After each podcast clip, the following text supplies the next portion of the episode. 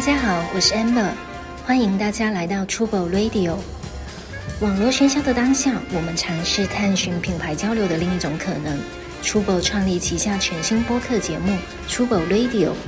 每一期我们将邀请不同领域的思考者，一起探讨户外文化、城市生活、艺术创意系列主题。欢迎大家收听。嗯，欢迎大家来到出国 Radio。然后这一期我们非常开心的邀请到了两位嘉宾，呃，有一位的话是 Paris， Hello，我是我是 Paris，呃，其实我是呃，应该应该怎么说？应该是你之前去采访过的那一个 Seventeen Tees 的自行车店对对的对公众号的主理者，然后以哦对及活动的组织者。对，摄影爱好者是这一位。我对摄影没有他那么精通，但是我会喜欢拍一些 vlog 和视频之类的东西。对，然后另外一位嘉宾是 Paris 的搭档，然后 Jason，对 Jason Hello，做一大家下好自我介绍呗。对我就是那个只喜欢拍照来参与自行车运动的那一位，因为现在年纪大了，已经骑不动车了，所以我只能用另外一种方式去来支持一下我的爱好。那看他们骑车，我就觉得我也很 happy。所以我要尽可能把他们拍的帅，因为你知道自行车运动有一个很痛苦的点是，我们可能做很多事情是自拍，我可以把自己拍得很好，可是在骑车的时候，你最帅的时候你是无法自拍的，对，所以每次骑车的时候，你会落下一点遗憾，是我没有办法留下一条影像记录，说我把自己最帅的、最最飒的一个样子给给呈现出来，除非就摆拍了，那肯定摆拍也没有那么的自然和好看，对吗？那我想我的遗憾不想在别人身上再重复，OK，我就帮他们拍啊，挺好的，嗯，这个出发点真的太感人了。 嗯、还好吧。对，就这出发点我没有意意料到。然后呃这边还有我们第三位嘉宾，我们 t r u b l e Radio 的老朋友 Max。 Hello，大家好，又是我， 不用介绍， 你知道我是谁。 OK，好的，那这一期我们我因为我前面给了每个人一个主题嘛，然后这一期我们的一个主题，我们可以聊一聊自由的边界这个事情。然后会想要聊这个主题，一方面也跟两位的经历有关，因为你们面目前其实是一个自由职业者的一个状态嘛，是，对，然后可能整个的一个，比如说工作的方式，也跟很多上班族朝九晚五的人比较不一样， 对，对，所以也就请两位来分享一下。Paris 先开始吧，对，因为我记得你是今年才刚刚开始做自由职业者、其实我跟 Jason 算是同时出道，是吗、啊，没有，肯定显然不是， o k 显然是你会更早一点。嗯对，对， 他出道比较，他出道比我早，做男团比较早。对啊，我在想什么出道干 嘛？你还是培训生是吧？ 练习生啊，是练习生，练习生， 练练习习时长一年还不 到。对，然后其实其实一开始的时候，就是在我之前是在广广告行业里面做的，觉得其其实其实就觉得广告行业会有一点，你经常站在一个很高的地方去看下面所有的营销，然后去想一些可能不能实现的创意，想一些天马行空的东西。突然有一天，你就会想到说，呃，怎么样怎么样看才能够把自己做出来的想出来的好的东西实现出来？因为其实其实，在原本那个行业，你很难看到一些嗯线下落地的东西，或者说是究竟是什么样的人把它做把你的创意做了出来。所以说那个时候你会感到有些焦虑，就是我时常摸不到那个地板，不接地气。所以说想自己出来做一些接地气的东西，然后又恰巧呢，在我的公司楼下最接地气的那一层 有一家自行车店，然后我我是一个骑车还呃应该有七八年，就骑死飞有七八年的一个自行车的玩家，然后正好就是看到这家店之后，呃就跟店主聊一聊，然后然后当我在离职的那一天准备休假的时候，我就跟他说 OK，我可以帮你做一做公众号，因为我自己也之前想说。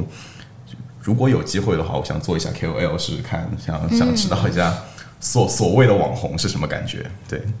然后就开始了这个深不见底的生涯。嗯，原来竟然是朝着网红的方向去发呃展其，实也其实也不是啦，就是虽然虽然说我现在在各个平台上的定位还是一个骑行的博主，嗯，对，然后但是我给自己的目标应该是做一个生活类的博主，而不是一个纯骑行的博主，因为我觉得。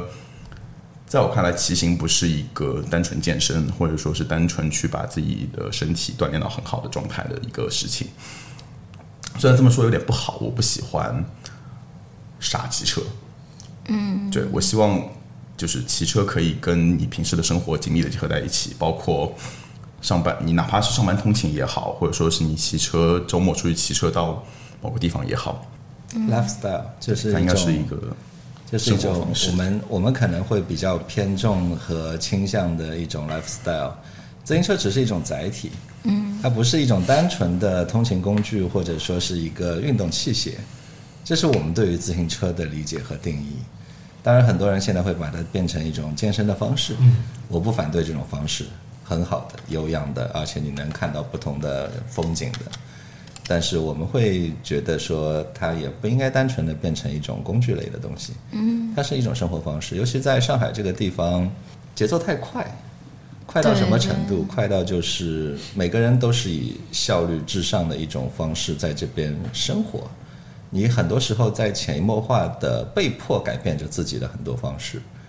那有句话叫做“开车太快，走路太慢”，自行车刚刚好，有道理。这是很有意思的一件事情。我我其实蛮赞同，就是刚刚讲的说，自行车是一种生活方式。就是你咱们开录之前也提到了，就是说骑自行车不一定是一个，就是它好像不是最理智的选择，在交通所有交通工具里面，但是它是一个最包最有就是 lifestyle 的一个选择。它又不是又是健身又不是健身，对吧？这它是其实是一个非常能体现这个人对这个世界的看法。对对对，对，因为因为自行车其实，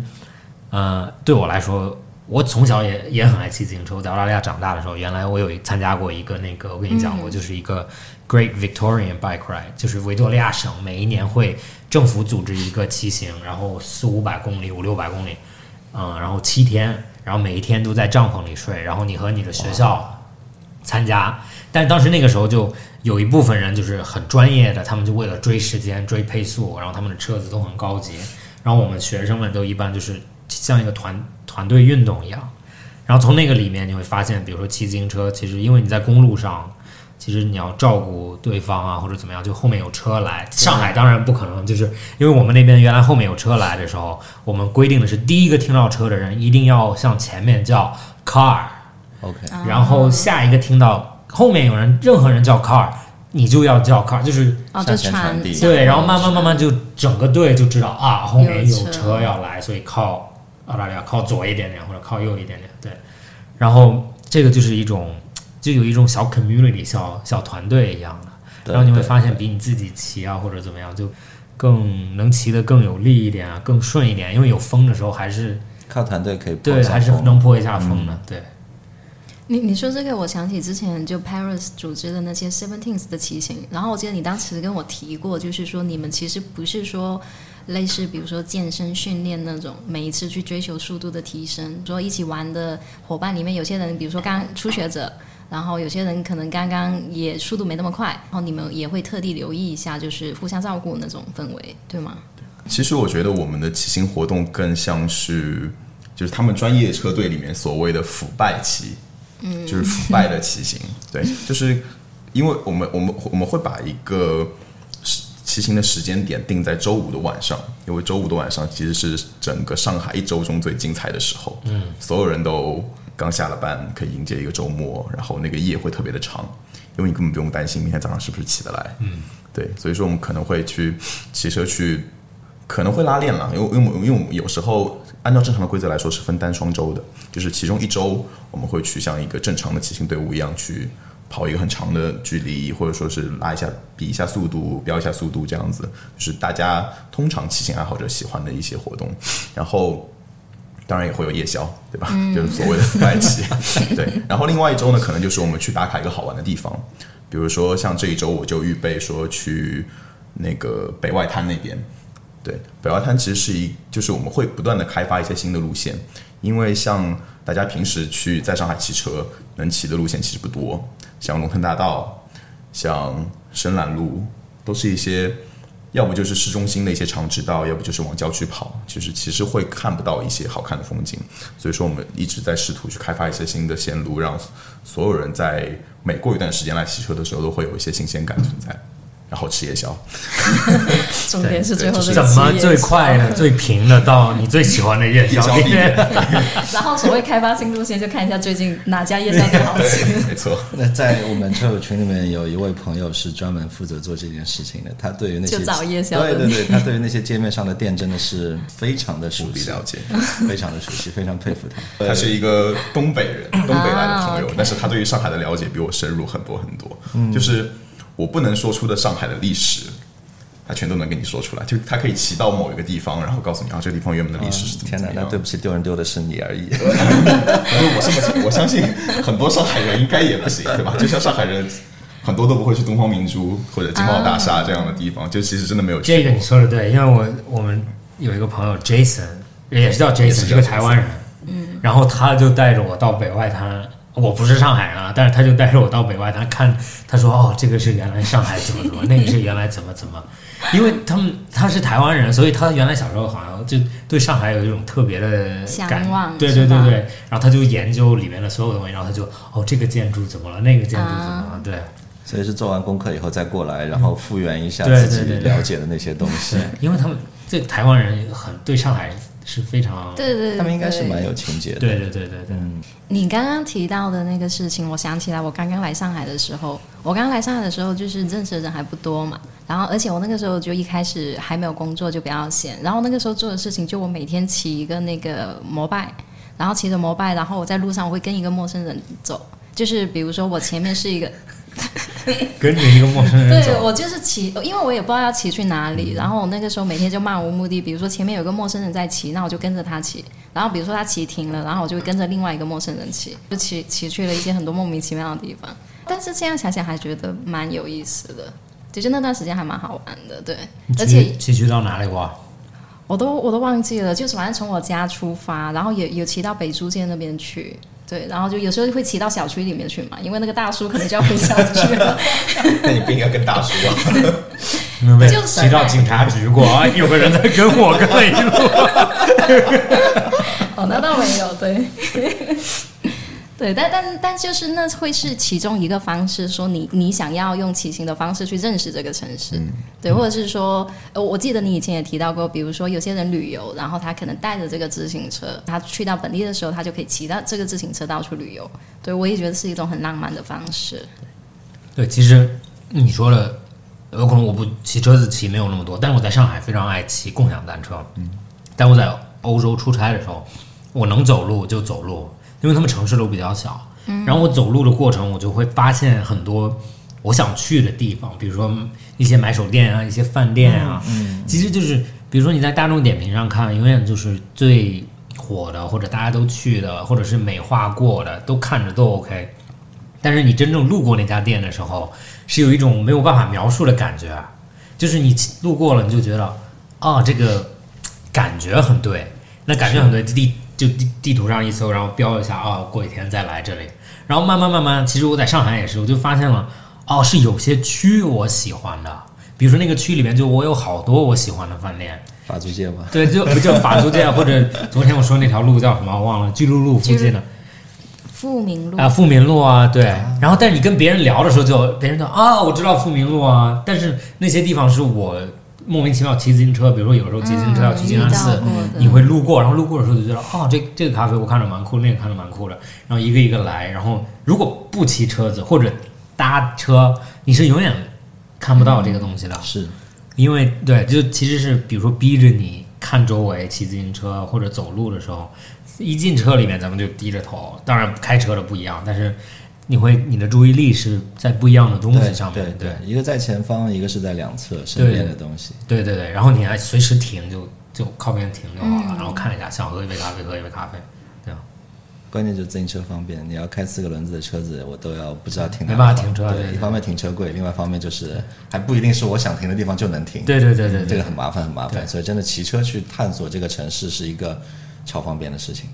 真的超方便。对，而且也回归到我们主题，我觉得那个是一个更偏向自由的一个状态，嗯步行又太慢，然后骑骑一个车，你可能又觉得没有那么自由，或者是说没有那么贴近本地的生活。对，但自行骑行就是一个比较自由的探索的状态。非常自由，可以让你享受的自由。对，所以所以两位做自由职业者有自由的感觉了吗？ 但这时候可能又不得不强调一个自由的定义是什么了。嗯，因为你不去定义它的话，我很难说我到底是自由还是不自由。以一个以一个亲身经历来说的话，就是很多人在公司里的时候，可能会幻想着说有朝一日自己要当一个小老板，不管这个老板当的有多大，但是迟早有一天我要当一个小老板。而他会有这个向往的原始的初衷，是因为他想要自由，在他的概念里面，可能觉得一个老板可以达到相对的自由，不管是财务自由也好，还是时间自由也好。可是这个认知里面其实是有一个有偏差的地方，就是只要你在市场里面，你要去想办法让自己活下来，你就要盈利，对吧？对，你要盈利，你就不可能有绝对的自由在，因为你要做的事情要产生价值，产生的价值才有人愿意为它买单，你才能够盈利。那 OK，你就要去满足用户的需求，在满足用户需求的过程里面，你是可能就又不自由你了。可能真的完全没有办法去自我由，觉得因你为一定不会自由。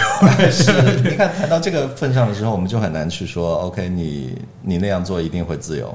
其实它也是一个相对的自由。嗯，那我所以我觉得说，我们先定义好这个自由的定义是什么，然后我们才能来说，你到底做一个自由职业者是自由的还是不自由的。说的再简单一点的话，刚刚可可能说太复杂，但说简单一点的话，就是时间上你可以是你可以是比要在九九六要自由的多，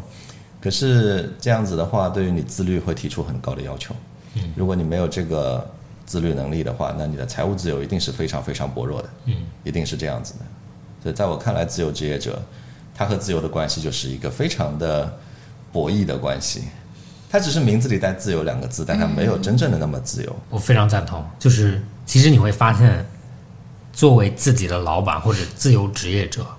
你的工作时间只是没有被传统人定义在九九六里，对，你其实变成了就是他们开玩笑会说，比如说就是零零七嘛，嗯，你其实真的就是零零，就是任何一个时间你你都有可以进入工作，你都可以进。入状状态。然后你有，如果你不进入，就是你是牺牲了，就像你说的是效率或者你的金钱，就是然后刚刚我在拍照的时候，拍的那个人也是一个摄影师，然后他说他昨天晚上是一个美国人，他就很搞笑，然后他就说我昨天晚上我觉得我差点要死掉，然后我说怎么了？他说我昨天拍照，因为他拍时装周嘛，嗯，他说我拍了我拍照拍到了凌晨五点。然后还要 P 三千张图给客户，哦天哪！然后他说他那会儿有的时候就困到躺在地上，他觉得他真的要死了，要猝死要死要猝死。他说那会儿心脏就感觉负担很重啊，或者怎么样。那作为他们来讲，比如说叫自由摄影师，嗯，或者自由职业者，其实和你说九九还不如那会儿还不如九九六，嗯，因为最少九九六以外你是有休息时间的。但是做创意啊，或者做艺术啊，做自己的生意，你是永远脑子里面是有那个烦恼的。对，然后就就我有可能再加在你那个上面，就是我觉得讨论什么东西自不自由或者自由职业者是怎么样呢？是一个比较就是幼稚的看法，或者没有看到这件事情的本质。就是你觉得周一到周五工作五天，然后早上九点上班，呃晚上六点下班，就可以达到你想达到的生活，是一个非常呃幼稚有可能词不对吧，就是一个比较像小孩子看世界一样。可能还不没全面有的看法。对，可能还只是片面了而已。对对就是他的经历的关系。等到经历看得更多以后，这个观点是有可能会会转变的。对，就对，就为什么世界是这个样子的？那就是因为，对对吧？就是世界世界的规则是这个样子的，那就是因为它这样的规的规则是有道理的。嗯，它是在进化中的一个过程，只是现在进化到这个地步的时候，就人们，嗯，当然是工作越久的人，成功的概率越越多嘛。然后反而工作作为一个枯燥的事情，我是不太赞同的。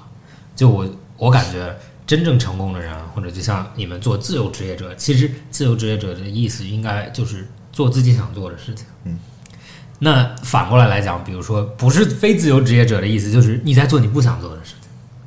或者你在做你没有那么愿意不给钱也做的事情。啊，对，对呃我我更喜欢后者那个说法。对，这对就是我们小我们小时候就是啊，读过很多那种英文，他们讲的就是说，就是说，你只要这件事情你不要钱也愿意做，你一定可以做好。对，嗯不不要做一个给你很多钱你不愿嗯意做因的。为那个是基于热爱。对，其实有很多事情是基于热爱才能把它做好的。呃，虽然在工作的时候，其实我们都经历过那种客户或者老板要求你做，但是你自己内心非常一百个不愿意对要对去做对的事情。可是出于职业素养和职业道德，你依然要去完成它。这是一个痛苦挣扎的过程，但是你如果没有经历过它的话，其实你也不会成长到一个阶段，你的看法不会变得很很全面，对吧？它是你经历的一部分东西，我不想刨除掉，它是必要的。有可能在这个过程里面，你会发现到说，我找到了自己能够热爱，去一直持续做下去的东西。我我对这个自由的理解，我是理解为就是自由是有边界的，然后这个边界我觉得因人而异。比如说我理解的自由的边界，肯定比如说跟你理解的自由的边界不一样。然后对我来说，那个边界对我来说是舒服的，那对我来说就自由的，所以我是这么理解的。然后其实会，我觉得自由职业者会流行，或者是说大家喜欢这个状态或者羡慕这个状态，是因为呃，是因为我觉得大家反正生活水平变已经提升了嘛。那我们比如说你在满足生存的需要的基础上，我可以去追求更多我的喜好的东西，或者是说我可以更多探索我的生活方式的不一样。所以很多年轻人他会向往这种比较不一样的，他可能不太像不太像上一代人，他他就安安心心在某一家公司工作，或者是说在某个国企工作，他就一路走到底。这这种方式已经其实对很多年轻人来说，就是已经是一个比较遥远的状态了。他们更多可能他们会追求自己的爱好这一些。然后在我比如说我为了爱好去工作的同时，我希望我的自由的我的工作状态是可以比较自由的。对，但是他同时是在为热爱付出的这种状态，我觉得这个是可能就大家比较偏理想想要的那一种自由的状态。这时候对我来说就不得不羡慕你们，因为你们、 你们、你们在这个年纪遇到这样一个时代，是完全可以做到这件事情的。嗯，这真的是时代特点。嗯，是一件很不一样的事是情，是是有时代对的吧？造就势是的成对分对在，对对，确实这是这是有嗯非。常让人值得羡慕的一件事情。就是你们能够期待这样的一种方式，你们并且可以有机会去触碰到这样这样一种嗯方式。是，对，在在我们二十多岁的时候，我们是完全无法去做到，甚至说去想象这样一件事情在的，因为社会社会有它社会形态的一个问题，嗯，在那个时候固化的也很厉害，而且受到阻力会更多，对，就是就那个时候就就会说起来不自由，有太多的条条框框去约束你。这个条条框框有可能是社会资源的极限。我打个比方，那个时候没有移动互联网，嗯，有很多东西就没有办法去做，嗯，对吧？你要在家里 SOHO，我没有这些底层基础建设的时候，我拿什么支撑我的 SOHO 的工作？这种工作的方式就不可能存在，对吧？嗯。然后到现在来说，智能手机、移动互联网、不拉不拉各种三 C 的设备都都上线了以后，那我们就有很多新的方式去支持我们对自由的追求。嗯，这是这个时代赋予赋予这个时代的人们最好的一件事情。对对吧？它当然了，不能用年龄来做界限，说这只能年轻人去做，心态只要年轻都 OK 的，嗯嗯，对吧？哎，对，其实他讲的这一点，Jason 讲的很有道理，就是因为原来我们就有的时候我们我们比较偏向户外，我们喜欢户外，喜欢自然的东西，但是其实你有很多时候你会忘掉你现在的所谓的自由，其实建立在一个呃科技的迭代上面，就是你有了互联网，你才有这么自由。就是你原来没有互联网的时候，有可能你去旅游或者去一个城市，你真的要准备好现金，你要知道所有东西在哪里，你要知道怎么去所有东西。甚至还有纸质地图。 对，你要纸质地图，你要有，你要背很多东西。但是现在你作为一个就是互联网时代到了，你就是拿着手机，你只要有网，你只要支付宝里面有钱有钱你到这里，你只要有你的身份证或者护照，你到这里面你是没有人能挡你的。但是反而就有些人会说啊，手机不好啊，手机就是手机不是完全不好了，它里面其实有很多好的东西。然后这些不这些好的和坏的，比如说咱们烦的东西和喜欢的东西，你是你是你是自我选择的嘛？你不一定被这些不好的东西吸走，你你没有人逼着你，比如说天天看抖音，没有人逼着你天天对翻朋友圈，这是你自己的选择，你只是自己没有选择去不看它，对，对，然后我还有一点是我我原来经历就是就是现在我觉得我原来学金融和哲学的，嗯，所以我金融学了蛮多的。然后当时学金融的时候，因为很大的，比如说看国家的数据啊，看数据里面就是，比如说就是失业率，嗯，然后当时上课的时候，当时还没有那么多 social media，还没有那么多，比如说滴滴啊这些东西，在澳大利亚的时候，他们就经常会说你要看失业率，就是你的失业率到一个国家到什么样的，应该是什么样的，根据历史里面。但是发现这几年你是没有必要看失业率的，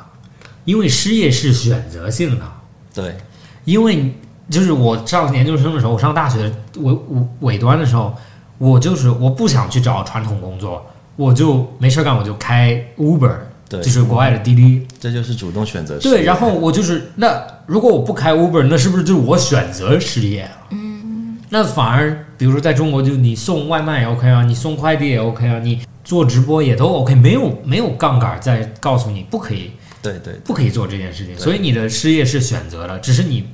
哦，我觉得我要传统工作里面，我要去一个办公室九九六，那就是如果你你不愿意做那件事情，你不等于失业了。对只是你的视角上面你没有得到你想要的工作，然后你只是不创造足够的价值让别人给你钱，但是你还是可以做很多别的事没情。错，对，这就是我们这一代人的，就是运气好吧，就是运气好也不好。当然时代是有两面性的，对但这就是对对恰恰是一个比较好的一面。对对对，就很就是你可以做你想做的事情，因为这一代，我觉得特别是在中国，我们这一代人出现的艺术家、作家、画家、摄影师，呃，拍视频的，就是这些人们都是最巅峰的时候，或者有可能未来会更多。这里面还有一个东西是社会对于新兴事物的宽容度的问题。嗯我打个比方，现在有电竞选手，大家都很清楚，对对对很火，对吗？然后在我们小时候，可没有这个概念。如果家长看到你在电视机前面打游戏的话，那对不起，嗯就是一顿一顿胖揍，你是逃噼不掉的。里啪啦对对对对对，你在念书的年纪在干那个事情的话，对吧？这就是社会对他们有宽容度。玩滑板，很早的时候，在有些地方，它就是和街溜子是划等号的。嗯嗯，就是你就是街上的地痞小小对他小刚混想混，他刚想那个词，然后我广东人，我想说你这是什么意思？这是抖音的荼毒，不是不街是溜本子地呃是四川的吗？但是东北那边的啊东北对是吧对对，这个人成天在街上溜达啊对街街街街街对对，呃因为因为四川，我最近在听很多那种中国的说唱嘛，然后他们 他们说街也是街，啊对该，该但他们可能是那个广东话的那个啊，那个， OK 哦，该啊，对对对，对吧该是粤语，对对啊，其该实全国都是街， 除了这个普通话是吧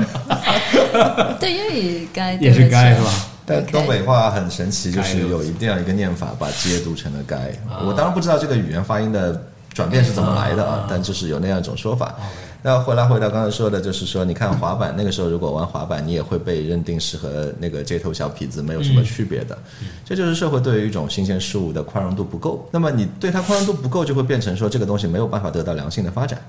因为很多人都会有一个就标签化去认识这件事情，那自然有很多有天赋的人也不能去很好的从事这件事情，凤毛麟角能坚持下来的，OK，那他才是才能算得上是我在那个小领域里面成功了，小有名气了，对吧？但现在的社会呢，就会变得异常的宽容，它的宽容度提高了，其实也就是相对的我们的自由度就提高了，我们受的限制就会变少，这就是一件让人更加觉得很美妙的事情，对吧？我们能去做很多我们原来在传统定义上来说不太能够去轻易触碰的东西，但是现在就可以。其实就玩滑板这件事情，就我原来我小时候也也试过玩滑板，但是没有非常成功， 就因为经常摔，然后就受不了了，就算了。但是就我在在国外的时候，你比如说玩滑板，其实很多是街溜子，对吧？就是用语现用。对，对我这句话我要经常用，街溜子。这真的就很多，其实就是他们的那种 lifestyle，就比如说咱们讨论骑自行车的 lifestyle 和玩滑板的 lifestyle 是，玩滑板的 lifestyle 就是要在偷偷摸摸的到一个你不应该去的地方，然后拿个摄影机，然后拍你们在那边滑某些楼梯啊，对吧？这是那个街滑嘛，就是 street，然后最少他们玩这种。呃 tricks 啊或者怎么样啊，就是这这一部分人。然后当然，同时这个里面当然，比如说做这些非法，呃就是呃越到别人的呃空间里面去做这些事情，那当然里面比如说酒啊、烟啊、纹身啊、涂鸦都跟着来了。但是慢慢慢慢，其实人们发现，比如说在中国，好像是哦，也有非常有钱的或者非常成功的做滑板的人，去真正参加比赛的，好，是不是？是不是滑板到了奥运会了已经？呃，好东像是东呃京奥运是会东京奥运会里面滑板好像是被纳入项目，但我不确定它是不是一个正式比赛项目。对对，就就这个东西就它被纳入项目以后，就好像哦，下一代人就啊，我是个职业滑滑板对滑者，对对就 OK 没问题，就像是你是一个运动运动员员、跑步的、打篮球的，没有任何对区别的。然后对在这个里面，就是其实只是好像没有好的渠道去释放这个能量或者释放这个 lifestyle，慢慢慢慢会被。就是你越打压这个 lifestyle，你说嗯滑玩滑板就是该溜子，那你玩儿呢，我就我本来不想，比如说纹身、抽烟、喝酒，那反正你就不让我玩，那我玩的时候我就全做了，就都一样的嘛。一个逆反的心理嘛。对啊，就是本来这个 lifestyle 带来的就是这样子。但是最有意思，就是你可以看到 NBA 篮球原来也是，就是我小时候看篮球的时候，我不知道你们看不看篮球，就很早九十年代的时候，我很小的时候，你看篮球就是都是比较街头风，嗯，就大衣服、纹身、编个辫子。但是慢慢慢慢，你看到就是篮球越来越主流的时候，又出现一波很干净的、上学很好的，不是天天在街头玩的、没有纹身、非常有礼貌的人，也在打篮球，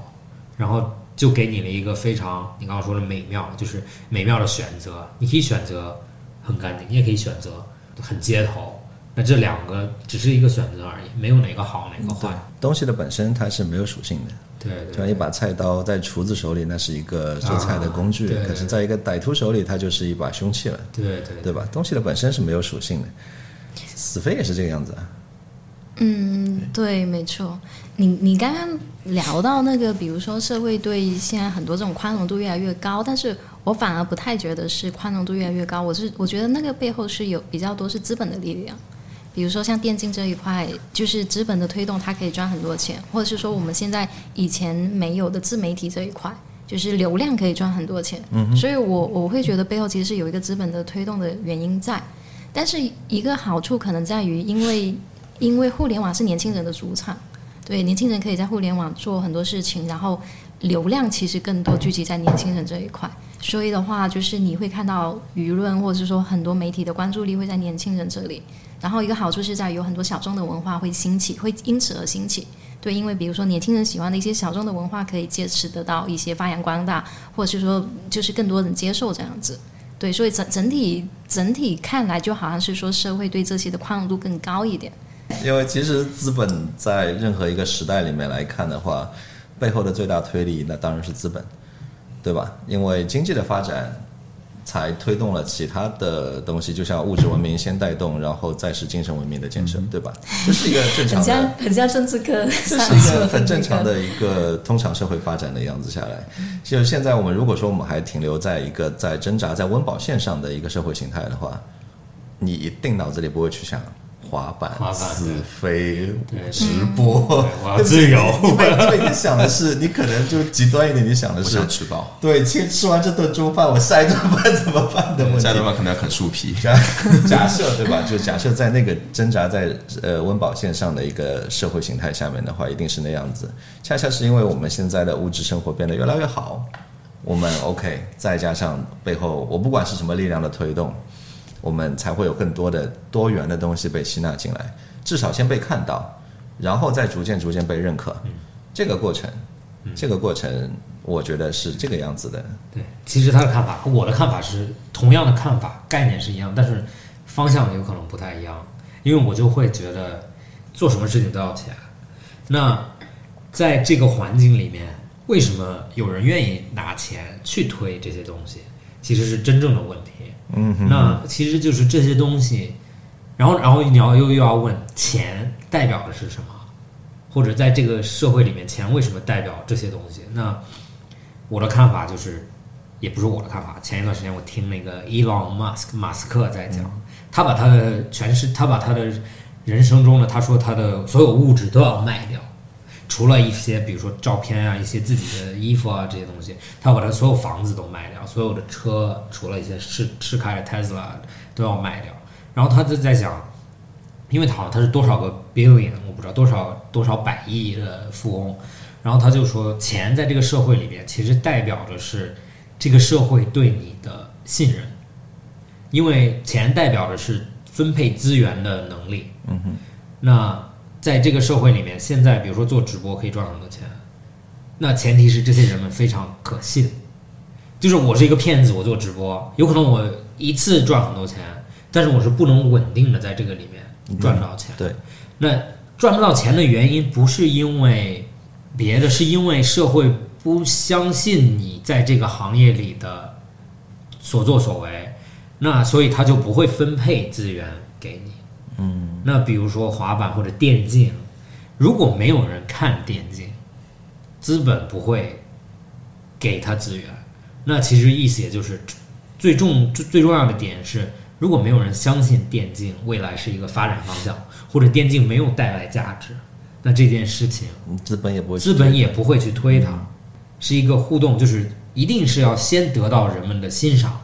才会得到人们的资源。对，对，就像抖音一样，抖音刚开始，所有人都只看，没有人知道它到底可以干什么。但是现在发现了啊，抖音就像是一个新的店一样，我怎么在这个里面卖东西？那资本就会过来啊，我想办法在这里面卖所有的东西。对我，我赞同你们刚刚说的那个。我我说的是在你们那个基础之上，比如说市场认同这个东西，大家喜欢这个东西，觉得这个东西有价值，所以会吸引资本过来。然后资本其实在这其中就是会推动你去更喧嚣一点，就是会帮你注视更大一点。对我是这个意思。在对这，方但面是真的只能依赖于资本的力量。对啊，对你对，的肯你定的会有。你的意思是不是就是它过分？第一集就是很简单的商业逻辑，有可能它已经上升到第三四集，就是完全里面就是花到你都不知道它怎么在赚你的钱。就是就是会觉得有很多的注意力在这上面，比如说说直播好了，就会有非常多的注意力在那上面嘛。嗯对，然后比如说大家会谈论，而且就是实际上现在也是一个非常赚钱的行业嘛。嗯，对，然后你就会看到是说，呃，也也不能说这个东西是好或者是坏，但是你会觉得它在你的社交媒体的的那个注意力会提你是觉得升，它比重太对过太对过对了，对，是比吧重会比较大，对不对？哦，那我觉得，我想问 Jason 一个问题，就是你觉得资本和钱究竟是给你带来了一个牢笼，还是给你带来了等等插上等一一下双资翅本膀？资本和钱有什么区别？就是就是资本就是钱嘛， 就是钱，对究竟是给你框住了一个牢笼，还是给你插上一双翅膀？哦，这要更看多，这这要哪个看更多？这个东西没有办法绝对的回答，这要看你自己发展在哪个阶段上面。我打个比方，你在自己的一个一个东西的初创的阶段吧，我先说是初创，在初创阶段的时候，资本可能是给你插上了翅膀，但是当你发展到一定规模的时候，因为资本的介入会给你提出新的要求，嗯，它其实更多的时候是对赌。那他有他的市场预期，你有你有想做的事情，这个时候问题又来了，我的自由到底是什么？对对，我有我想做的事情，对对吧？我有我当时去创立这家公司的初衷和愿景，我有自己的人生理想和热爱的追求。对，OK，资本有它的目的，资本的目的通常来说会很清晰，投资回报率。对对对我给对吧你钱，我要更多的对，钱。这是这是两条路，它它在有时候是可以，就是大家贡献的会比较紧一点，它会变成一个方向的东西，但总会有一天它会出现分叉点，它会出现分叉点，在那个时候，你原来的资本方有可能会变成你的牢笼，那当然了，还要看你怎么跟资方去聊了，对吧？这这是这是一个就是没有办法去绝对回答你的问题，在很多时候，我认为资方是给你插上了翅膀。因为在初期你一定是缺资金的，嗯，在那个时候资本一定是翅膀，但是呢，呃，我倒是想跟很多创业者说，是在这个过程里面最可怕的一件事情，我认为是在插上翅膀的时候，你飞速的往上飞了，看起来很自由了，然后自由到你忘记了自己的初衷，就是这件事情是让我觉得会让人很唏嘘的事情。嗯，你原本是想做一件自己热爱的事情，一直做下去，你才去做了创业这件事儿，对吧？嗯。OK，等你赚到钱以后，你突然觉得金钱的诱惑力更大了，你是向着钱走，嗯，还是向着你的原来的目标走？是这是值得商榷的事情。当然了，这是个人选择，它没有好和坏，我不去嗯评价别人的个人选择。但这这是一件会让我觉得唏嘘的事情。到底你要去做自己热爱、能够一直做下去、创造价值的事情对对，尽管他赚不了很多很多的钱，嗯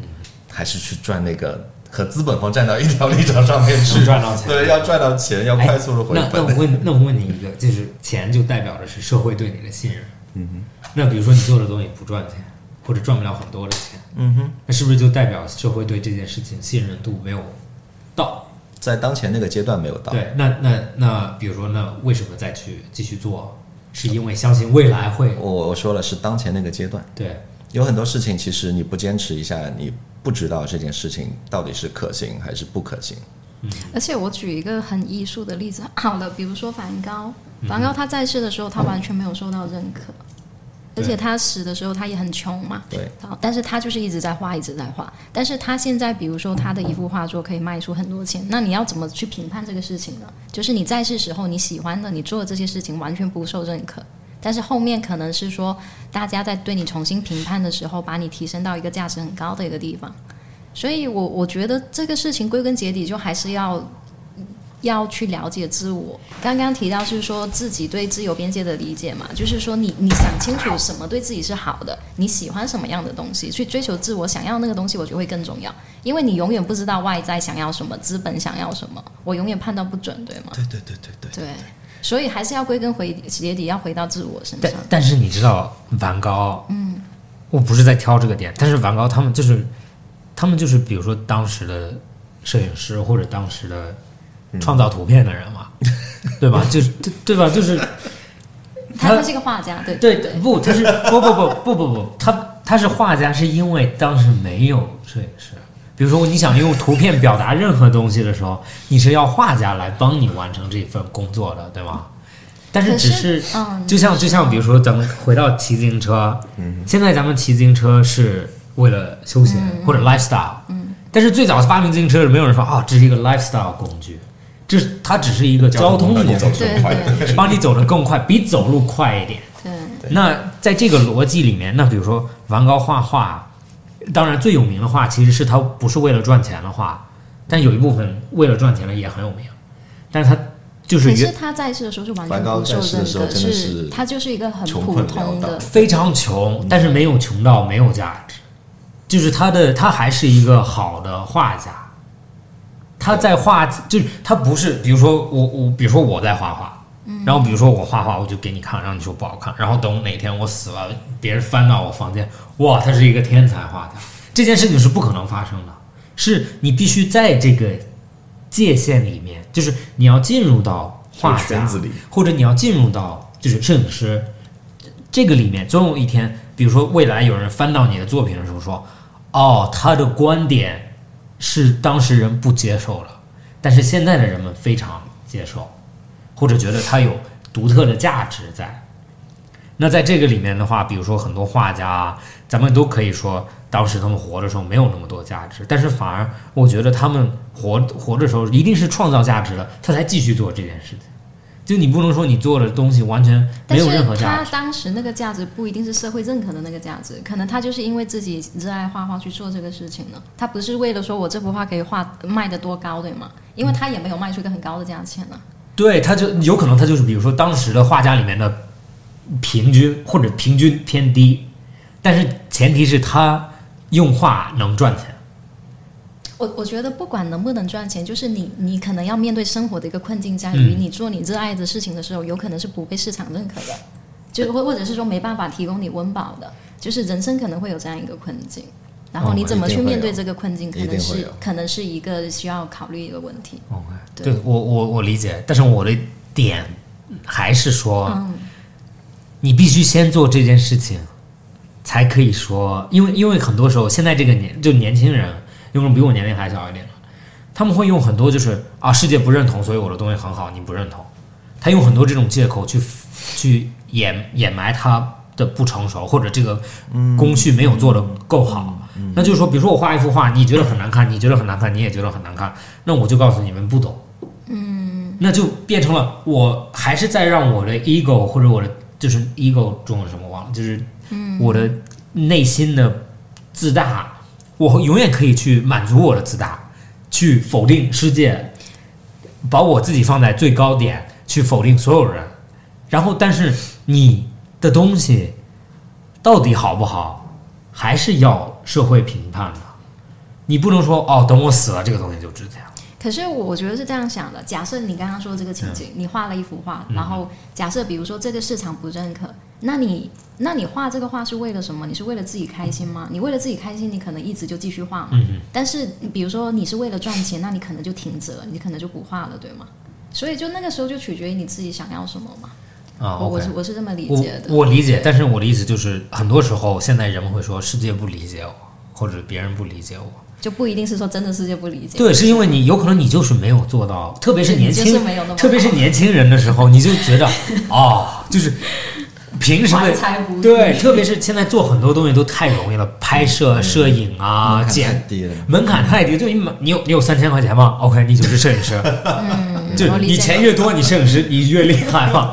那那反而就是那，比如说真正能赚钱的和不赚钱的，他们的区别是什么？是他们的作品里面的细节技术到底有多好？嗯，那很很多时候我因为这是我亲身经历，就是我原来，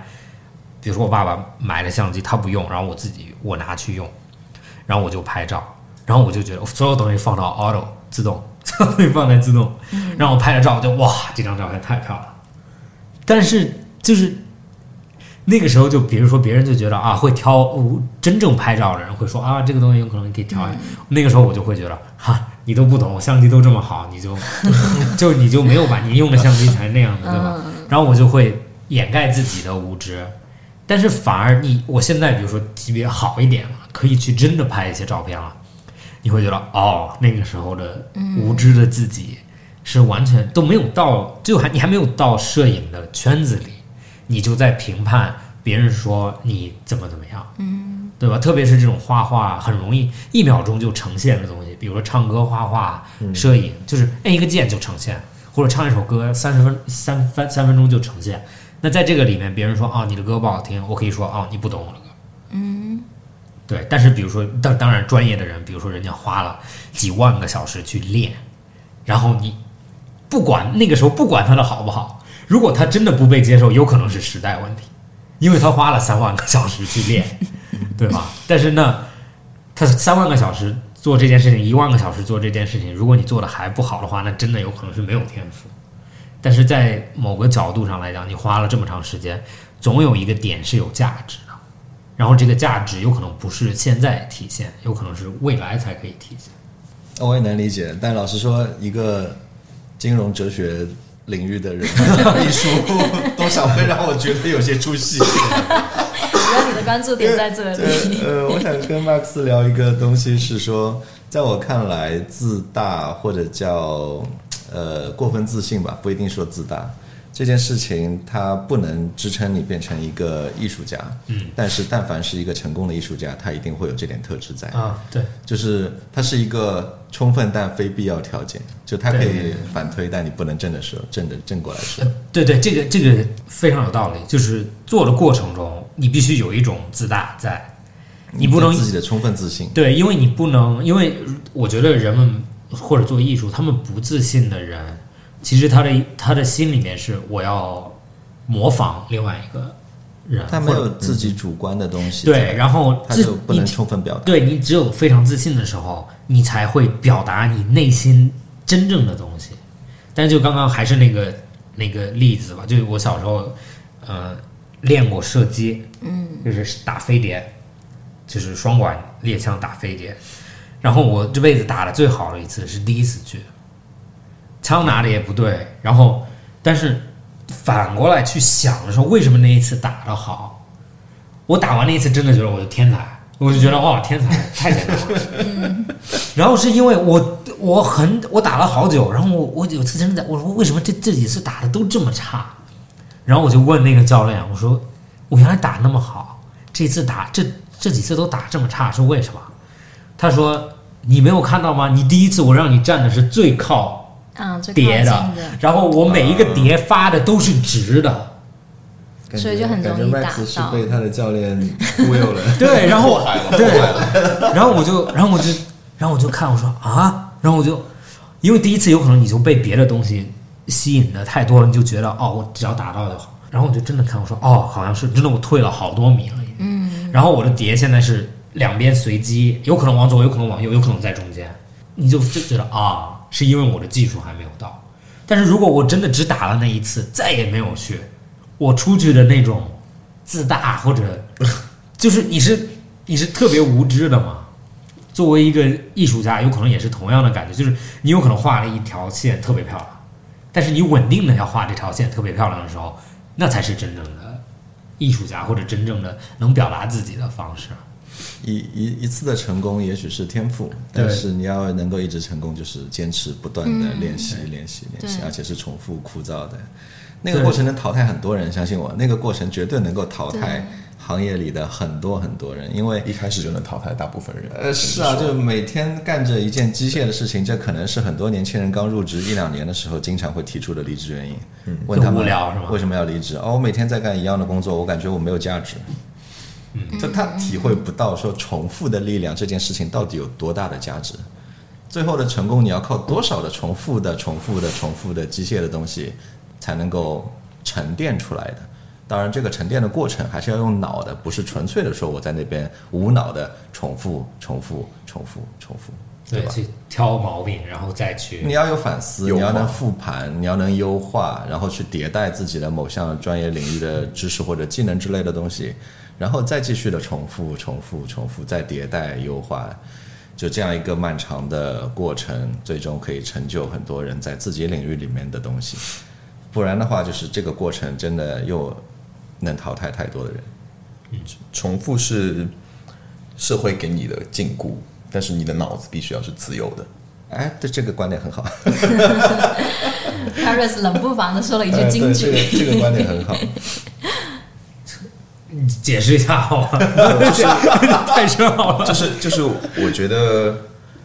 包包括包括现在在看互联网上也好，或者说是包括你看哔哩哔哩，你看 YouTube，可能各种各样视频平台下面的评论也好，尤其是哔哩哔哩，你会很很很容易看到很多很多弹幕，啊你会发现重复的弹幕很多。嗯嗯，就是前两年这两年很火的一句话叫做“人类的本质就是复读机”嘛。嗯，就是如果说你没有在思考，你就很容易复读。嗯，就是 copy 别人的想法，然后不停的跟别人说，别人说，别人说，就是。我觉得经常，经常我会嘲笑我的一些朋友，就是有些人跟我抬杠的时候，我跟他说，最烂的辩论者就是说我妈妈说，我爸爸说，我那个朋友发生了什么事情，我有个朋友是这样这样，对，最烂的辩论者就是这样引引别人的经，据别人的点，然后来跟你辩论。所以说，我觉得一定要保持很，就每天一定要保持很大量的思考，然后你才能够不变成一个复读机。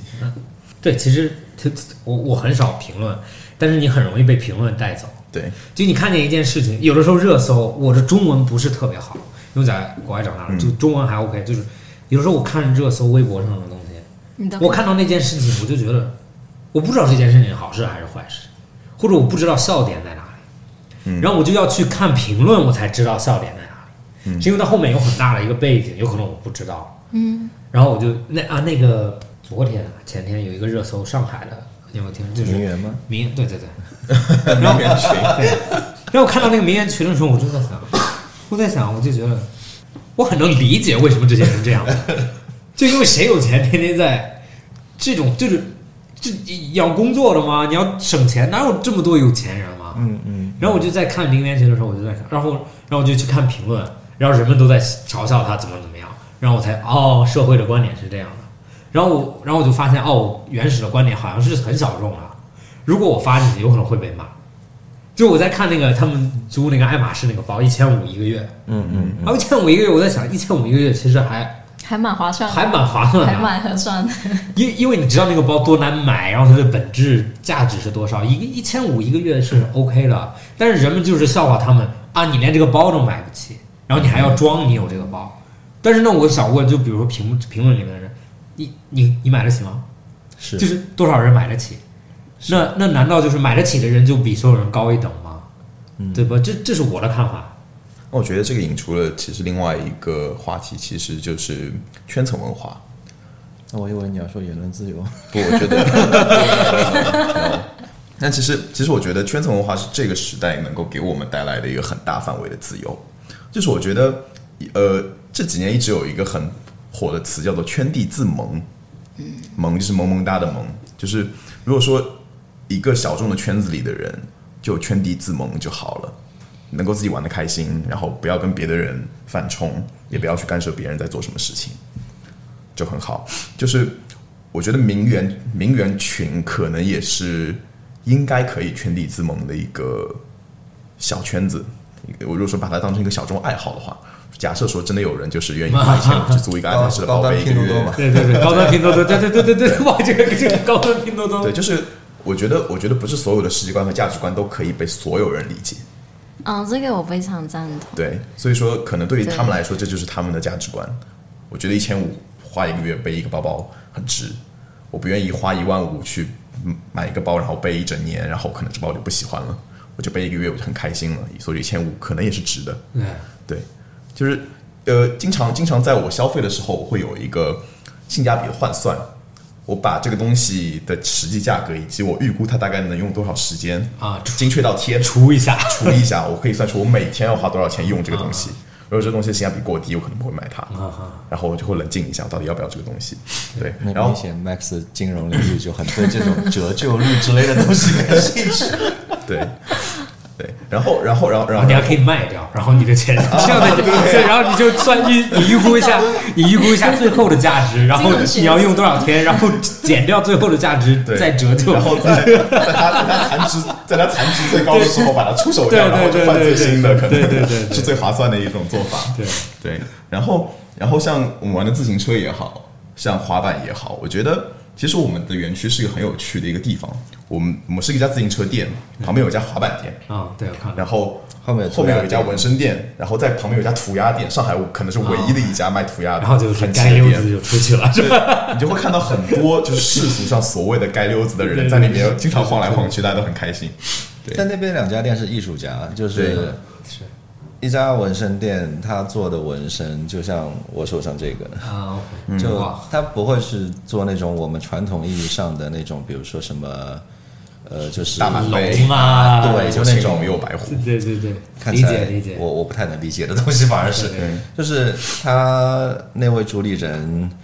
他是一个就是自己也是科班出身的，然后在美术领域是有自己一些自己独到见解的。他想做的事情是，就是对抗现在这个世俗的观点。嗯，他他的梦想是有朝一日这个东西可以进到像画廊一样的地方去。 OK，其实因为现在在已在经开始有一对些对对，有这个苗头开始在，开始有一些了，在因上为海能看到。是的，因为在法老师的眼里面，就是说人的皮肤是最好的，全世界最棒的一张画纸。而且这张画纸因为是不可逆的，通常情况下是不可逆啊的，对吧？你要更加的慎慎重，更加的小心，嗯，更加的要有艺术性。这是法老师的观点，所以你看，他他一定不是个街溜子会去的地方对。对对对对对，我就就我刚刚说街溜子就开玩笑了嘛，就这种东西传统，它是它是艺术的表达，对它不是只是有有一些就是那些人他只是给他一个不好的名字，对，但是其实它还是艺术的表达，你觉得他是街溜子，可能你只是不了解。对对对对对对，就说明他就是街溜子也觉得别的东西是街 溜子，可能就对吧？就街溜子和街溜子，对对对对对，对本对，集就的是主关键词怎么这变是成这个？我们聊回自由好吗？大我自由与街溜子之间的关系。就是一个界限，只是一个观点问题。因为因为啊你刚刚说那个纹身，有一个原来有一个电影，那那个电影有点惊悚啊，也是也是关于纹身的、是有一个有一个人他很变态，然后他也不是很变态，就是他是有那种奇怪的癖好，他就喜欢纹身，然后但是他想拥有这些纹身，所以他就他就开始杀人了。嗯，但是但是这是一个嗯，就是另外一个角度嘛。但是我很能理解，就是有可能纹身的美或者纹身的不可替代性，也是一个非常非常就是特殊的点。因为对，其实很多这种这种这种东西都是，特别是纹身，都是被人带走的嘛，每天都在别人身上，嗯，或者纹身从古原原原始社会里面人们都纹，就像新西兰那边他们都毛利的嗯毛利人都会纹脸啊，也都会纹，但其实只是他们的文化一部分，嗯没有说你纹了就是。好像就是你多大以后就要有一个纹身，然后这个纹身代表你是男人。你你提到这个，我想到就是也是回到我们这个题目本身，就是比如说工业文明之前，然后大家在发明工业就是工业文明的很多东西的时候，然后有当时有一些发明家会预言说，在未来就是人们每天只需要工作四个小时，然后其他的时间你可以去休闲，你可以去玩，因为我们创造了这么多机器来帮助你们。但现实情况恰恰是相反，我们的工作时长就是从以前，比如说最早八个小时，然后一直延伸到现在九九六、零零零零什么的。对，就这反而是一个很有趣的一个现象，就有这么多科技，有这么多智能的东西，但是人类却好像工作时间比以往更加长了。所以就是你，你工作时间越长的情况下，你对自由的这个东西，你思考可能会更多一点，或者是说你对自由的形式，你会想的更多一点。对，所以也就又回归到我们的主题，就是比如说有些人选择做自由职业者去探索一下，就未必是一个一个一个一个解决方法，但是是一个探索的一个可能性吧。对。觉得，我觉得像科技能够人们造出机器，让人让手工劳作可以变少，让所谓的工作时间可以缩减到四个小时，这样的故事在现在这个时代依然发生。人们说 AI 会帮助人类对处理很多机械的劳作，然后让以后我们只需要做一些脑力劳作，不需要去就是 AI 没有办法替代的劳作。所以说，我觉得它不会让你的工作，它不一定会能会让你的工作时间缩短。嗯，就是你的你的脑力劳作会代替你手上的重复工作。嗯，就是当机械越来越精细之后，它可以替代人们的手手工的劳作。对，但是你的脑子是又没有办法停下来的。就像现在很少见到有人真正的在冬天织一件毛衣穿在自己身上吧？你真的就会去店里面买一件毛衣，那个毛衣是机器织出来的，就你不需要去做这些原本很费时间的手工的重复劳作啊。当然，现在一件手工的毛衣很贵了，是事实是这样。对，就是这样的事情变得越来越多之后，我们可能真的就以后就永永远变成零零七。脑子没有，永远没有办法，没有，永远没有办法停下来。啊在在我看来，这是推动推动文明的，对推动文明的那个，对，就像预预测未来的时候，你永远建立的是现在的价值观，在看未来科技发展、对等于什么，但是你没有想到现在的价值观在未来是不存在的，对吧？就像比如说可能，会对完全被推翻的一对，就如果你是农民，你就觉得啊，有机器过来给我种地，我就可以，我就可以不种地了。嗯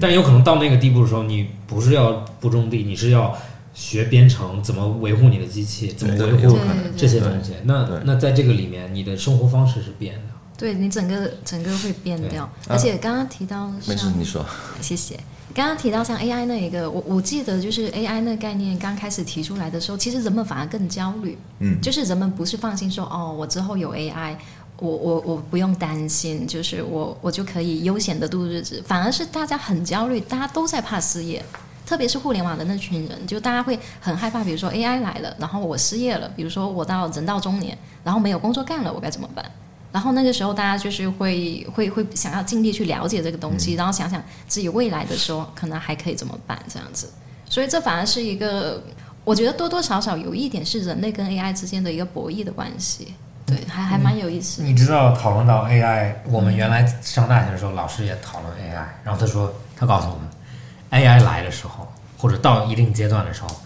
先失业的人不会是基础工作人员，是先失业的一定是那种现在高收入了。他们说他他讲了两个职业是律师和医生，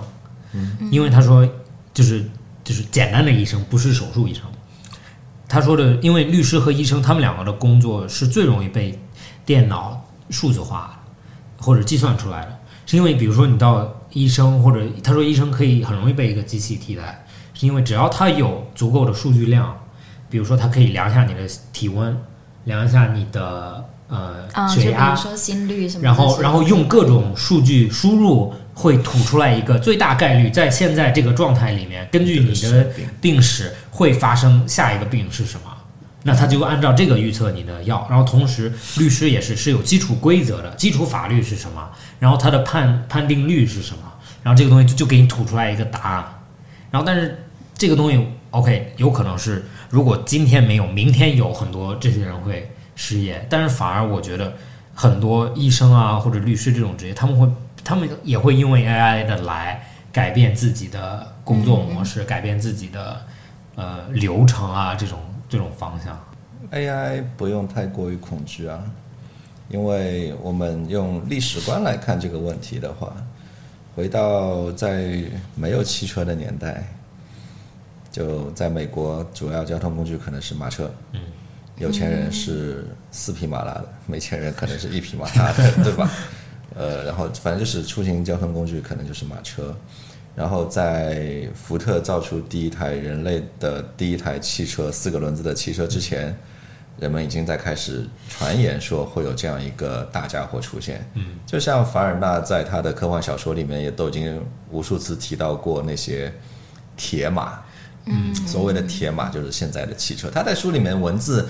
把那个东西描述的很清楚，就是四个轮子的、有方向盘的一个东西。他也许不知道他这个东西叫动力汽怎车么，对对他也不知道它的动力系统、传动系统之类的东西。但是凡尔纳的小说里面已经具体描述到这样一个物件了，对吧？OK，你想在汽车要到来的时候，最美国人全美最恐惧的人是谁？养马的人吗？然后养马的、我驾驶马车的， 对吧？对最恐惧的是这些人对。可是，真的当汽车工业到来的时候，社会上又会新出来很多工作缺口。打个比方，福特的工厂需要工人，对你从一个养马的人，也许可以变成一个造汽车的人，对吧？有失业的人也会有新就业的机会出来。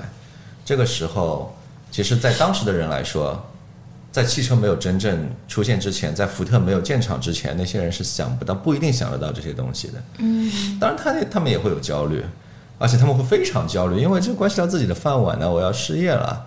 可是，我觉得人类最伟大的一件事情，难道不是改变吗？嗯，叫做适应。嗯，对吗？嗯，叫做适应，就是你要去主动适应，不是被动适应。所谓的主动适应是说，我知道时代会变，我也许可以给自己预先储备一些技能在，就像现在叫做斜杠青年，对对嗯对吧？就是我我对多储非常备流了行，的一我个词我我多储备了一些东西，这是我的自由选择。你看，就是斜我斜杠青年是什么？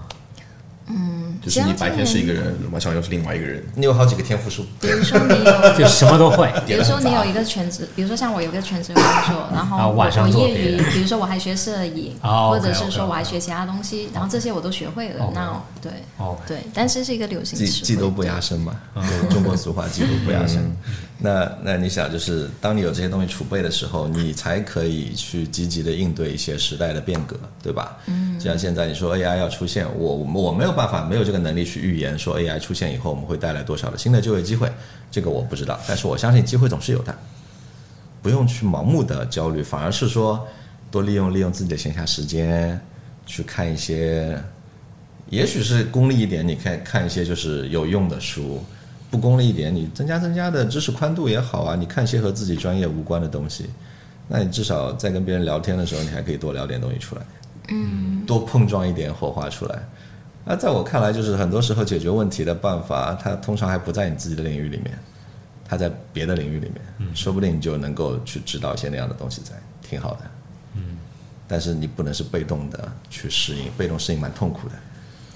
就老板突然跟你说啊，今天你们公司这个职位已经没有用了啊，我要调你去另外一个职位，然后那个职位上他的工作内容你又你又不清楚，哦，那个就很痛苦。 Jason 特别的正能量，是吧？对，对技多不压身，非常赞同。就是你从，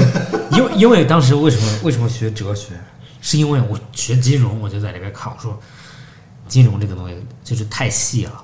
学完只能做这件事情。然后我就学哲学，然后我就找一个就是完全不搭嘎的，就是哲学是所有学科的根，跟对，他就教你一个怎么学习新东西了嘛。对，它是方法论。对对对，然后我就学哲学，然后但是反而回来看的时候，OK，别的东西给你一些基础技能，但是哲学其实是比别的东西都有更更有实用性的，因为你私私人上面也可以用，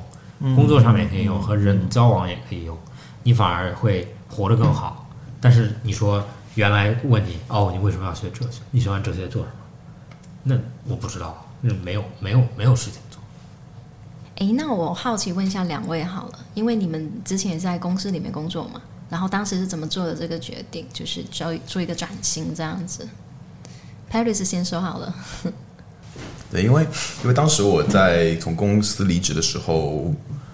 我想了我想了一个我觉得说得过去的理由，嗯，就是比较好总结我过去的工作以及我现在为什么要辞职的理由。因为我本来是做创意的，就是我是个美术，我是做创意工作的，所以。呃，那个时候工作其实很繁忙，经常需要通宵来上班，然后上早上要很早很早起床，然后去准时上准时工作这样。但是就就就那个时候，我会发现自己的灵感很枯竭，因为做创意完全完全就是靠灵感来就是产出，所以说我想了一个理由叫做，就是我是创意来源于生活的，嗯，但是我没有生活，所以说我没有办法做创意，就是我觉得在在那个时候，我决定说，如果可能有机会的话，遇到一个较好的时机，或者做做自由职业者，可能是一个比较好的选择，因为那个时候你可以一定程度上决定自己的生活，或者说你想去探索某些事情，你可以自己做决定，自己做自己的老板吧，可能。后悔吗？是那句扎心的问我我还是我还是我还是那句话，就是在我在我自己做的那个电台里面有说到，就是现在现在我在做的事情就是很快乐，但是不免让我现阶段的我过得有一些贫瘠，嗯，就没有办法。理但解精，精神的富足比物质的富足要更对重要。是是这样，但是但是物打游质戏的人付出也要跟对对上来。打游戏的人经常说，你得活着才能输出，对不对？你先要把自己的命保下来，你才能够继续输出。嗯 Jason 这边呢？嗯，对我来说的话，因为到了一个比较尴尬的年纪吧，嗯，就是企业通常是需要更年轻的人去去来供职，就职场是一件很残酷的事情。呃，我三十五岁，我今年已经三十七岁了。三十五岁的时候，其实对于一个职场人士来说，并不友好。不论你在什么职位上，都不够友好。因为总有冲劲比你更强的人，脑子比你更好使的人，虽然而且体力比你虽然你有更好嗯经验，但是你的代价会更昂贵。从企业端出发的话，那人家也是在衡量整个 ROI 的东西，对吧？尤其是如果如果你这个人已经被职场打磨到没有一丝棱角的时候，你还好，因为你完全适应那套体系，你可以按部就班的在一个坑里面去做自己应该做的事情，不管你在什么的职位上面，你总有自己的边界，对吧？那偏偏像我这种人是边界感不好，我会过大。 就就能够支撑到我现在这个状态了，也是因为我我通常都会去做一些，就把自己的本职工作做完以后，会去做一些本职工作以外的事情。嗯，这样的人通常来说，我的欲望也会更多一点。所以从企业离开，那那在我看来是件很自然的事情，因为平台总是给你的空间是有限的。当你真的有一天说你已经觉得自己可以去自己独立跳出来做的时候，那应该去尝试独立跳出来。而不是磨灭掉自己的才能，在一个可能跟你不是很匹配的平台里面。当然，有些人的选择也许是说我去找一个更好、更适合的平台，对吧？那我不乐意，我只能说这是我的个人选择，我不乐意。就是我知道它会变成一件很痛苦的事情，但我依然不乐意。嗯，就是我有自己想要做的事情。就是人生里面有一件很幸福的事情，就是你终于找到了一件自己想要为之奋斗一辈子的事情。这件事情在我看来，比什么都比什么都开心，比什么都更能让你开心。嗯，比你现在，比如说你年薪一百二十万，哦，比这件事情还要开心。嗯，因为因为你知道你能花余生所有的精力去想办法把这件事情做好，而这点一旦你能找到这样一个目标存在的时候，你每天你会过得无比的充实，你有强烈的目标感、使命感。像我以前问一些员工，哎，每天早上六点钟的闹钟是什么迫使你六点钟闹钟一响你就能爬起来来公司上班的？大部分人的回答其实是让人比较唏嘘的，因为不来会被扣钱啊，不来罚对啊，不来很被扣现钱很啊。现实的那味道。那我我是希望告诉他们说，你要有使命感，这不是去忽悠你的使命感，而是你要真的自己去找到一种使命感。虽然这份工作也许不是你现在最如意的工作，嗯但在这份工作里面，你真的找不到你的使命感吗？你有没有用心去理解你这家企业现在在市场行业里面的地位、它的现状、它的目标？那 OK，如果这些东西你都不去想的话，你自然不会和企业走到一条线上去。那走不到一条线上去，你谈何你在这家公司这个职位上你能找到自己的使命感？没有使命感，没有成就感，没有成就感，没有快乐。你越做越枯燥，到最后怎么办？跳槽吗？跳槽，对不起，你和企业双输。企业要培养一个人要花很久，要花很多精力。你要去适应一家企业，同样要花很久。你要去和周围的同同事、协同部门去打交道，你也要投入很多精力。最后，如果是分手的话，其实是双输的了。没有什么赢家存在在那边的。那这里面只有一个说互相磨合的过程喽，对吧？你去和这家公司去做磨合，公司其实也要花点精力来和你做磨合，他要来了解你的个人发展的预期，我们在多少年内可以很好的共识。当你多少年后你可能发展成什么样子了，我再来跟你聊一下你未来的规划，我们能不能一起去走？它就是一段一段形成的东西，对吧？那在我看来，那我自己出来做，我就尽力把这件事情要做好。这是一个非常非常好的领导啊，就是真的就是这，因为你讲话或者相处就就这一会儿时间，但是我能感觉到，就是其实有一部分人是可以在一个企业待很久，然后做一辈子，然后有一部分人不管怎么样，你怎么框他，怎么控制他，他是总会要做自己要做的事情，有可能不管年龄或者阶段不一样，但你能看出来，有一部分人一定要做自己的老板，或者控制自己的时间，控制自己的命运。有可能可以从一个很高薪的东西跳到一个完全很陌生的、没有全是未知的范围里，但这个是也是要做的。但是另外一点，我也非常赞同你讲的是，现在的年轻人啊，进到一个公司，你可以看很多面试很多人嘛，看到他们简历啊，九个月、八个月、七个月，这十三个月。一一年半、两年都已经哇，两年了，很喜欢，已经很我就好爱那个公司啊，两年半，对， 哇，天哪，两年半了，就是两年，然后你就会，然后你就看的时候，你就你就问他为什么半年走了啊？因为工作不喜欢或者怎么样？我说你你，我相信你到这个岗位有可能学了三个月，然后干了三个月，然后你就开始出来找工作了吗？就是，然后就觉得啊，没有使命感，没有产出，但有可能是领导的问题，或者现在的人都是抖音时抖音时代嘛，就是五秒钟的视频，三秒钟的视频，你没有给我立马的反馈，或者我觉得我这个季度做的事情都一模一样，还要等下一个季度才有反馈，那我就觉得那算了，那我还不如去做一个更有更有对我来说更有意义的。但是我相信，在这种人找工作的过程中，他会慢慢慢慢找到自己，就是发现所有东西都没有意义，然后就去有可能要聪明的重新思考一下人生，不聪明的有可能就继续混过去了，在那个恶性循环里面，它会一直循环。它有可能说，在这家公司是这个经历，然后在下一家公司还是这个经历，因为它没有复过盘呐、对对对。就会重复这个恶性循哦，环。他一定一定会很接近，因为没有办法，就是除非你真的到了一个公司，它完全不一样，就是啊，就是这件事情真的是我想做的，然后我就完全投入到里面了。但是你带着这个，但这里面真的有一件很要命的陷阱，很要命的陷阱是什么？即便这件事情你再热爱，啊，它当也你你都会有厌当你倦的把一它天。当成事业来做的时候，它会有点变味的。对你的你遇到的困境也会远比你预期的要多。嗯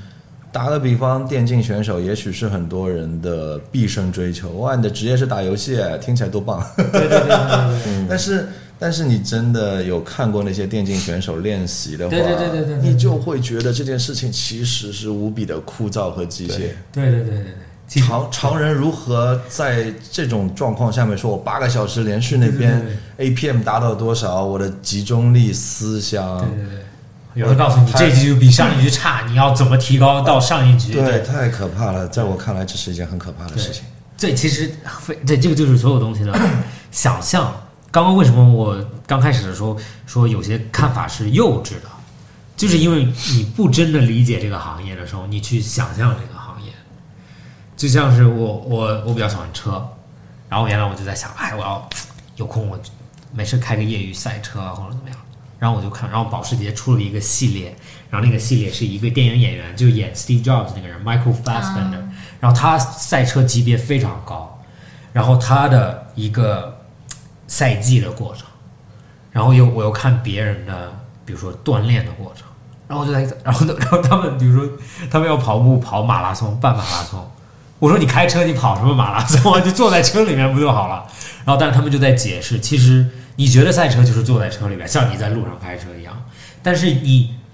比如说三四个小时都在转动方向盘这个小动作，每一个转动就是三四公斤，三四公斤。每一个脚的动作都是几公斤几公斤，其实你是等于在跑步或者在骑单车的这种动作，那所以他们就要到一个极度身体到一个极度，呃就是控制性也非常好。控制性非常好，然后再加上车又是有速度，然后速度里面就带 G，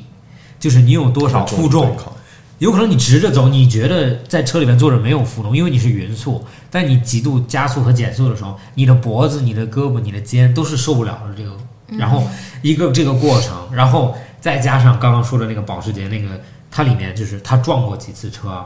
然后犯的都是微妙的嗯，错误，小失误。然后这个小失误在真实生活里面，就是有可能这场赛就结束了，你要再等两个月，你的车几几天，你的车好了，你才可以再回到赛道。但是因为小时候玩游戏啊什么的啊，就是撞了重重启，撞了重启，你就会觉得和想象的是完全不一样的，然后反而你就会更敬佩任何做这件事情是职业的人，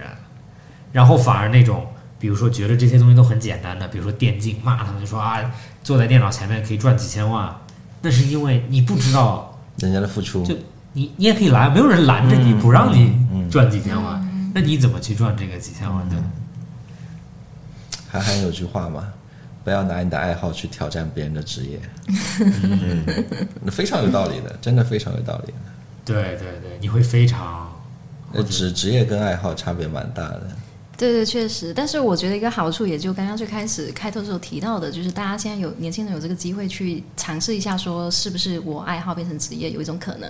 我觉得就不敢说最后你是放弃了，或者是说意识到你跟职业之间的差距也好，我觉得首先这个探索的过程对自我来说都是好的。只要是正常的探索，我我我我正常的探索嗯对我我我我主张的是说，他真的有好好的探索。我打个比方，我跟 Paris 现在每周是有自己的周计划在，除嗯了正常的有的一些工作以外，我们还有自己在学习的部分。嗯，而我们学习的方法就很简单，我们看到好的片子，我们去想办法拍同样的东西出来。你只有在拍和还原的这个过程里面，你才知道那些好片子为什么好。对对对对就别人的打光、嗯、镜头选择、运镜方式等等之类的东西，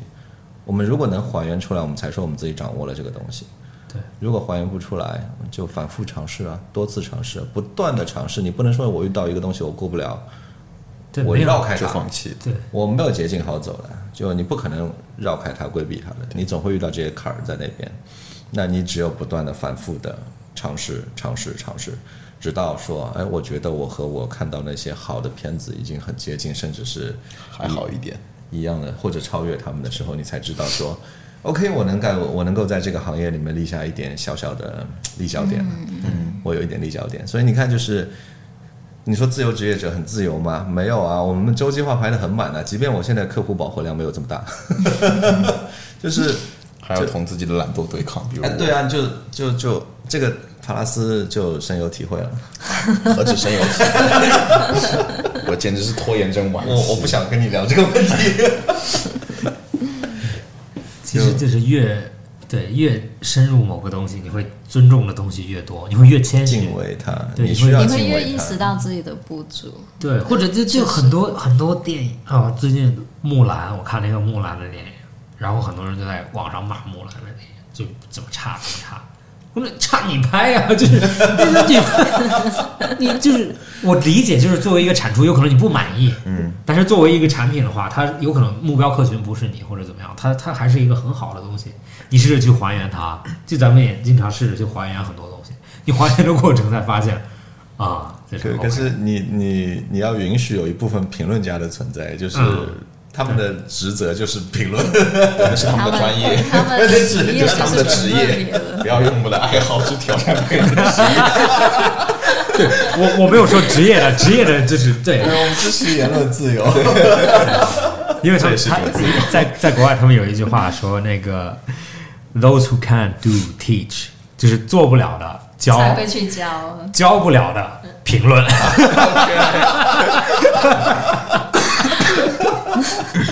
哦，这个很有趣，我想想是这样子。 没有，但是他们的职业是文笔嘛，人家的文字写的比你的 好，对吧？你也可以去评论啊， 你的评论就没人看，对吧？嗯嗯嗯，对。哎，我想问一下，骑行这个东西，嗯，有没有在你们的生活中，呃，就是带来一些别的生活方式？因为是 lifestyle，嗯，比如说骑行是一个 lifestyle 之一，那你们比如说有没有更低碳啊，或者你们觉得更环保一些，或者对自己的健康有更好的提升？也不一定坏的，也可能也有也有带来了一些东西。 嗯，坏的是，我可能没有因此而减下肥， 对，因为我们是腐败骑行的，所以 呃，老实说，科普一个知识，你要通过骑行来达到减肥的目的，蛮难的。因为在上海，你很难找到一段路说你可以在那边持续匀速进地骑行行啊两小时的有氧运动。那有氧的概念是你心率保持在一定的频次，而且是较高的频次，因人而异啊。嗯然后你同时又可以持续的进行大概超过一小时以上的持续的这样的稳定的运动，这才进入有氧阶段。只有在有氧阶段，你的身体才会开始燃脂。嗯所以要满足所有以上条件，自行车在上海骑行很难。很难。因为因为没有那么长的，没有红绿灯的路，哎，是吧对你还要找一个相对人少，你可以保持，因为你要达到这个心率，你的配速差不多，我觉得再因人而异，也要到三十以上吧。嗯，再因人而异，我觉得至少也要达到配速，配速在三十公里每小时以上。哦所以要有这样的路况路段很难。不容易，呃，所以硬找是找得到，但就会很无聊，就跟我也许要们跑开很始焦很焦，就是很焦就是很焦平路，然后前面什么都没有，后面你什没么都有风景，你没有城市的风景，你嗯你和魔都这边就像不像是在魔都骑车对，一我样，就会觉得有点失去骑行那个快乐。对，所以快乐感你要说达到减肥这件事情来说，你要么在家自己骑骑行台，啊，也 是那个是 OK 的，对，就会那吵到太邻无居聊而了已。那那有没有什么，比如说生活上面别的改变啊，或者一些？那因为肯你是，比如说咱们的 lifestyle 可以讨论一下咱嗯们那这个哎那 lifestyle 肯定有啊，就出行省钱啊。 如果说的最简单一点，就不出省行钱。哦。这个我有，这个我很有发言权。哦那你怎么了？你喝九十二号汽油了吗？ 没有，但你得喝饮料嘛，对不 对？你到那边得喝东西，你想想看，你坐公交出行两块钱，可以坐到很远的地方，你骑要车出要去你要喝好几瓶你饮你料。是要加四十升红牛吗？ 对，所以说并没有更省钱了，我觉得。但是它给你带来的那个，就是哪怕你是在骗骗自己也好，就是运动还是给你可以给你带来一些快乐，就是 多至巴胺少的分泌还是会促进的。至少告诉你这我嗯这心情好一幸幸点。福感会对对对提对，高而。你坐在车子里面，那个肚子上的肥肉晃来晃 去，那个时候你是很不快乐的。在我最胖的时候，我有幸有过这样的体验。其实你说肚子，我开车的时候，有时候我开 车，然后我就呃肚子在晃，最近啊最近胖了，然后 赶快减肥，然后减肥到哎保肚险子带又勒肚不子上肚了子是吧肚子肚子不晃了， 我对的吧感觉是很焦虑，对对对，因为骑自行车，我很能就是运动不可能，我觉得运动不可能让你真正的改变身材身吗？材，有可能你可以微调或者提升身材，是因为很多比如说为了去减肥的运动，他的初心就是运动，他觉得在燃烧某一种消耗消耗某某一某些脂肪，嗯然后那他觉得消耗脂肪的时候，有可能他会去用比如说别的东西去弥补这个，比如吃点巧克力啊，嗯吃个饼干觉得没问题了，但是其实科学里面他们也证明了。比如说在非洲的打猎的那些民族，或者他们叫部落，嗯，和一个在纽约办公室坐一天的工人作的的人消耗量是一一样样的，所以说，他的意思就是人的基础消耗是很接近的，除非你是比如说运动员，你的工作就是办公室就是运动运动然后你到那里早上一直到晚上你都在运动，在这个里面有可能你有一些消耗的区别，但是对于普通人来讲，运动都是一个提升自己的呃心脏心心肺功能啊，改善自己的呃态度啊，就是精神好一点。那我的建议，因为我我前一段时间我也减肥了，然后我减肥还算 OK 吧，我从去年到今年不到应该十公斤左右，然后这个十公斤怎么减呢？就完全就是饿出来了，就是你你你再健身，不管怎么样，你也不可能到那种级别，所以你就让你的想办法让你的心情好，但是同时也饿着，然后你就会 你就会有可是你不吃碳水的话，你心没有情力气运动心。怎么 办？Jason 发出了疑问。所以骑，比如说骑自行车去外面转一转啊，你的心情有可能好，用各种东西弥补。啊真真的会对很，我不建议啊，但是这是我我当时有一段时间最难受的时候。我不是不吃碳水，我我原来不吃碳水，现在开始吃碳水了。嗯嗯，我是把总量减下来，然后把碳水加回来。嗯，然后这样的心情就还 OK。嗯，然后如果真的饿的话，喝一点酒。 OK，然后特别是晚上要睡觉的时候，你真的饿的话，真的比比如说这会儿心情哦，就是我什么都想吃，看到什么就你喝一点点酒，把你的心情提好一点，然后有可能会犯困，然后困就躺在那里睡，天哪！这样我想打个岔，请问你是如何做到喝酒的时候不想吃零食的？ 就不能喝多。 如果喝醉了，对，还有什么么吧？ 放下了，放下了我手中的不酒 不杯。不， 两个啤酒啊，这个东西没问题的。如果你喝多，那就打电话哎约哥们儿，来走出去吃饭。 对我饿了，我饿了，出去吃饭。对，你就到一个微醺的状态，然后到时候就啊，就心情好了，睡觉就好了。对，对，反对，就这其实很多这种调整啊，或者在生活里面的，为什么我问 lifestyle 的改变，是因为我觉得我因为我们品牌做很多东西，其实我们都是想跟 lifestyle 有关嘛，时尚 lifestyle，然后我们就也很喜欢骑行。为什么会推广？虽然我们骑的不那么多，或者我们骑行方式都是共享单车，没有像你们就每周很很规律的在做这件事情，因为我们想推广的一个方式是把这些户外运动或者传统意义上的运动再拉回生活里面。就是让你的单车再变成你的交通工具。比如说每一周上海不限号，但是比如说北京这些城市限号的时候，不要再买一辆车，买一辆单车。嗯哼，然后这辆单车会给你带来生活上的很多不一样。就像刚刚讲的，你会发现一些你发现不了的饭店。你会遇到一些， 就是你可以跟踪人啊， 就是你可以跟踪一些你从来不会跟踪的人，你可以看到一些你永远看不到的东西，体会外面的风，然后季节的区别，对吧？你在车里面永远舒服，但你在外面的时候，你会哎，今天冷一点，今天风，今天湿一点，这种这种感觉，然后有可能你就会在生活的很多细节里面发生改甚变至还有可能邂逅爱情，啊，对，当然对，追到对的又人的 Q 到时候我。了是吗？但是你自己撞撞去的， 我可没有帮你说出来。你你怎么了？你泰勒斯通过对，就骑是行就认识通了过女骑行认识朋我友，现在。啊，OK，对啊，很棒啊，这就是，对啊，所以没有 OK，我知道我女朋友会在听的。没有，你多夸几句就可以。嗯，爱你哦，爱 你哦。哎，我的妈呀！应应该，因为我我原来在丹麦上过学，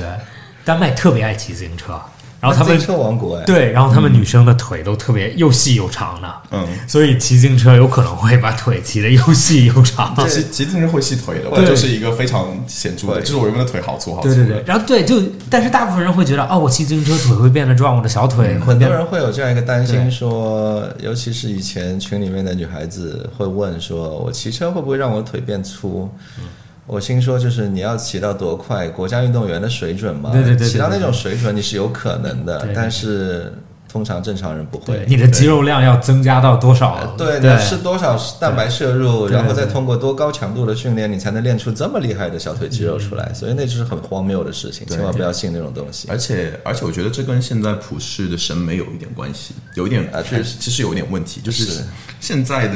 人们还是有点喜欢那种没有肌肉的腿。啊就在我看来，那些有筷肌肉的筷腿，子腿，对，对，就我不喜欢，很很多人很多人会喜欢小腿大腿一样，在我看来，那个小腿大腿几乎是一样粗的对对对那样子的腿，对然后那个腿其实也没有肌肉，就对就会晃。对其实其实我觉得没有很好看，我觉得是要有，就是人还是要有肌肉一定的肌肉线条，才会看上去比较协调和好看。这个其实也是我们讨论之前有讨论过男女男女观点的问题，之前有讨论过审美这审个美的那事情，件事情对是吧？对对，因为他们就是在男生要求对男生的要求就是你要健身才好看，肩宽厚，胳膊胳可是膊其实对男生的这个审美也是最近才有的，像以前比如说你说一个男生。他穿着一个背心，露着肚皮，也没有人，嗯也也蛮也也蛮酷的是吧？就就上次有个女生跟我在讨论这个问题，她说为什么那些男生，比如说他露着肚皮，然后在街上这样走，然后他就觉得可他就可以很安然，他就没有可人以，骂他对，他可以心安理得的那样走。但是有一个女生，比如说她露大腿，然后有些人可能就会一直盯着她腿看，然后那样就会给女生造成心理不适，所以就就因为就一这个好看，是一个不好看， 但是肚子忽略掉啊，不要看就好。行 吧？没有，是一就就因为对我我的我的点是对男生的审美要求是比较低的，就是最少出去不用化妆嘛，弄一下头发，嗯目前洗在国内还洗是个挺澡，低的，对。然后健健身，就是看着健康就好了。但是对女生的要求是，就像有可能你你必须，因为女生的标准是 P 过图的标准，所以比如说你要皮过图的标准，对啊，就就你看咱们嗯，街上哪有？呃，不是街上，就是海报里边哪有很自然的人？嗯，我从来没有见过他们都小没有红书里毛的小红书里的女生应该活在另外一个我自原理，对 自然里面，他们街上是没有的，或者我在那里都看不到。那他们的标准就过分高，然后就人们对他的要求也非常高，然后那他变相他们对自己的要求也过分高，然后有可能就又要又要腿又要长又要就有肌肉或者怎么样，但是反而我觉得自然的腿、运动的腿都很健康，就健康的腿就。不是腿，就健康的人的腿。 对对，健康的人就很对。突然场景转到了菜市场， 对，对，然后啊，你说菜市场其实我 这个也能扯回去吗？对这个也能接， 没有，因为刚就这个也能接，我我们很难想的主象你题会是什么来着？从从自由聊到菜市场。 自哎，菜市场以前叫自由市场， 哦，对，OK，你也很能扯，就是了。 OK，菜啊市场怎么了？我我你你有可能不知道，但是我去菜市场买菜了，你是我讲过吗？你讲过啊，对我还很难菜市场是我我我的选择是菜市场，然后有可能是街边，然后超市，我知道。嗯，OK，因为因为上海其实我非常推荐，在上海住的人都要去菜市场买菜。嗯哼，因为因为你们垃圾分类管的比较严嘛，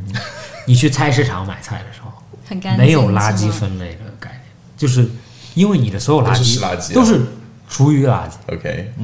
你没有包装嘛，只要你带着自己的布袋子，啊，对对对，你是没有任何包它装没的，有二次包装的东西，对，没有二次包装。然后呢，有可能肉它要给你放一个袋子，嗯，但是就不不会放到肉放到布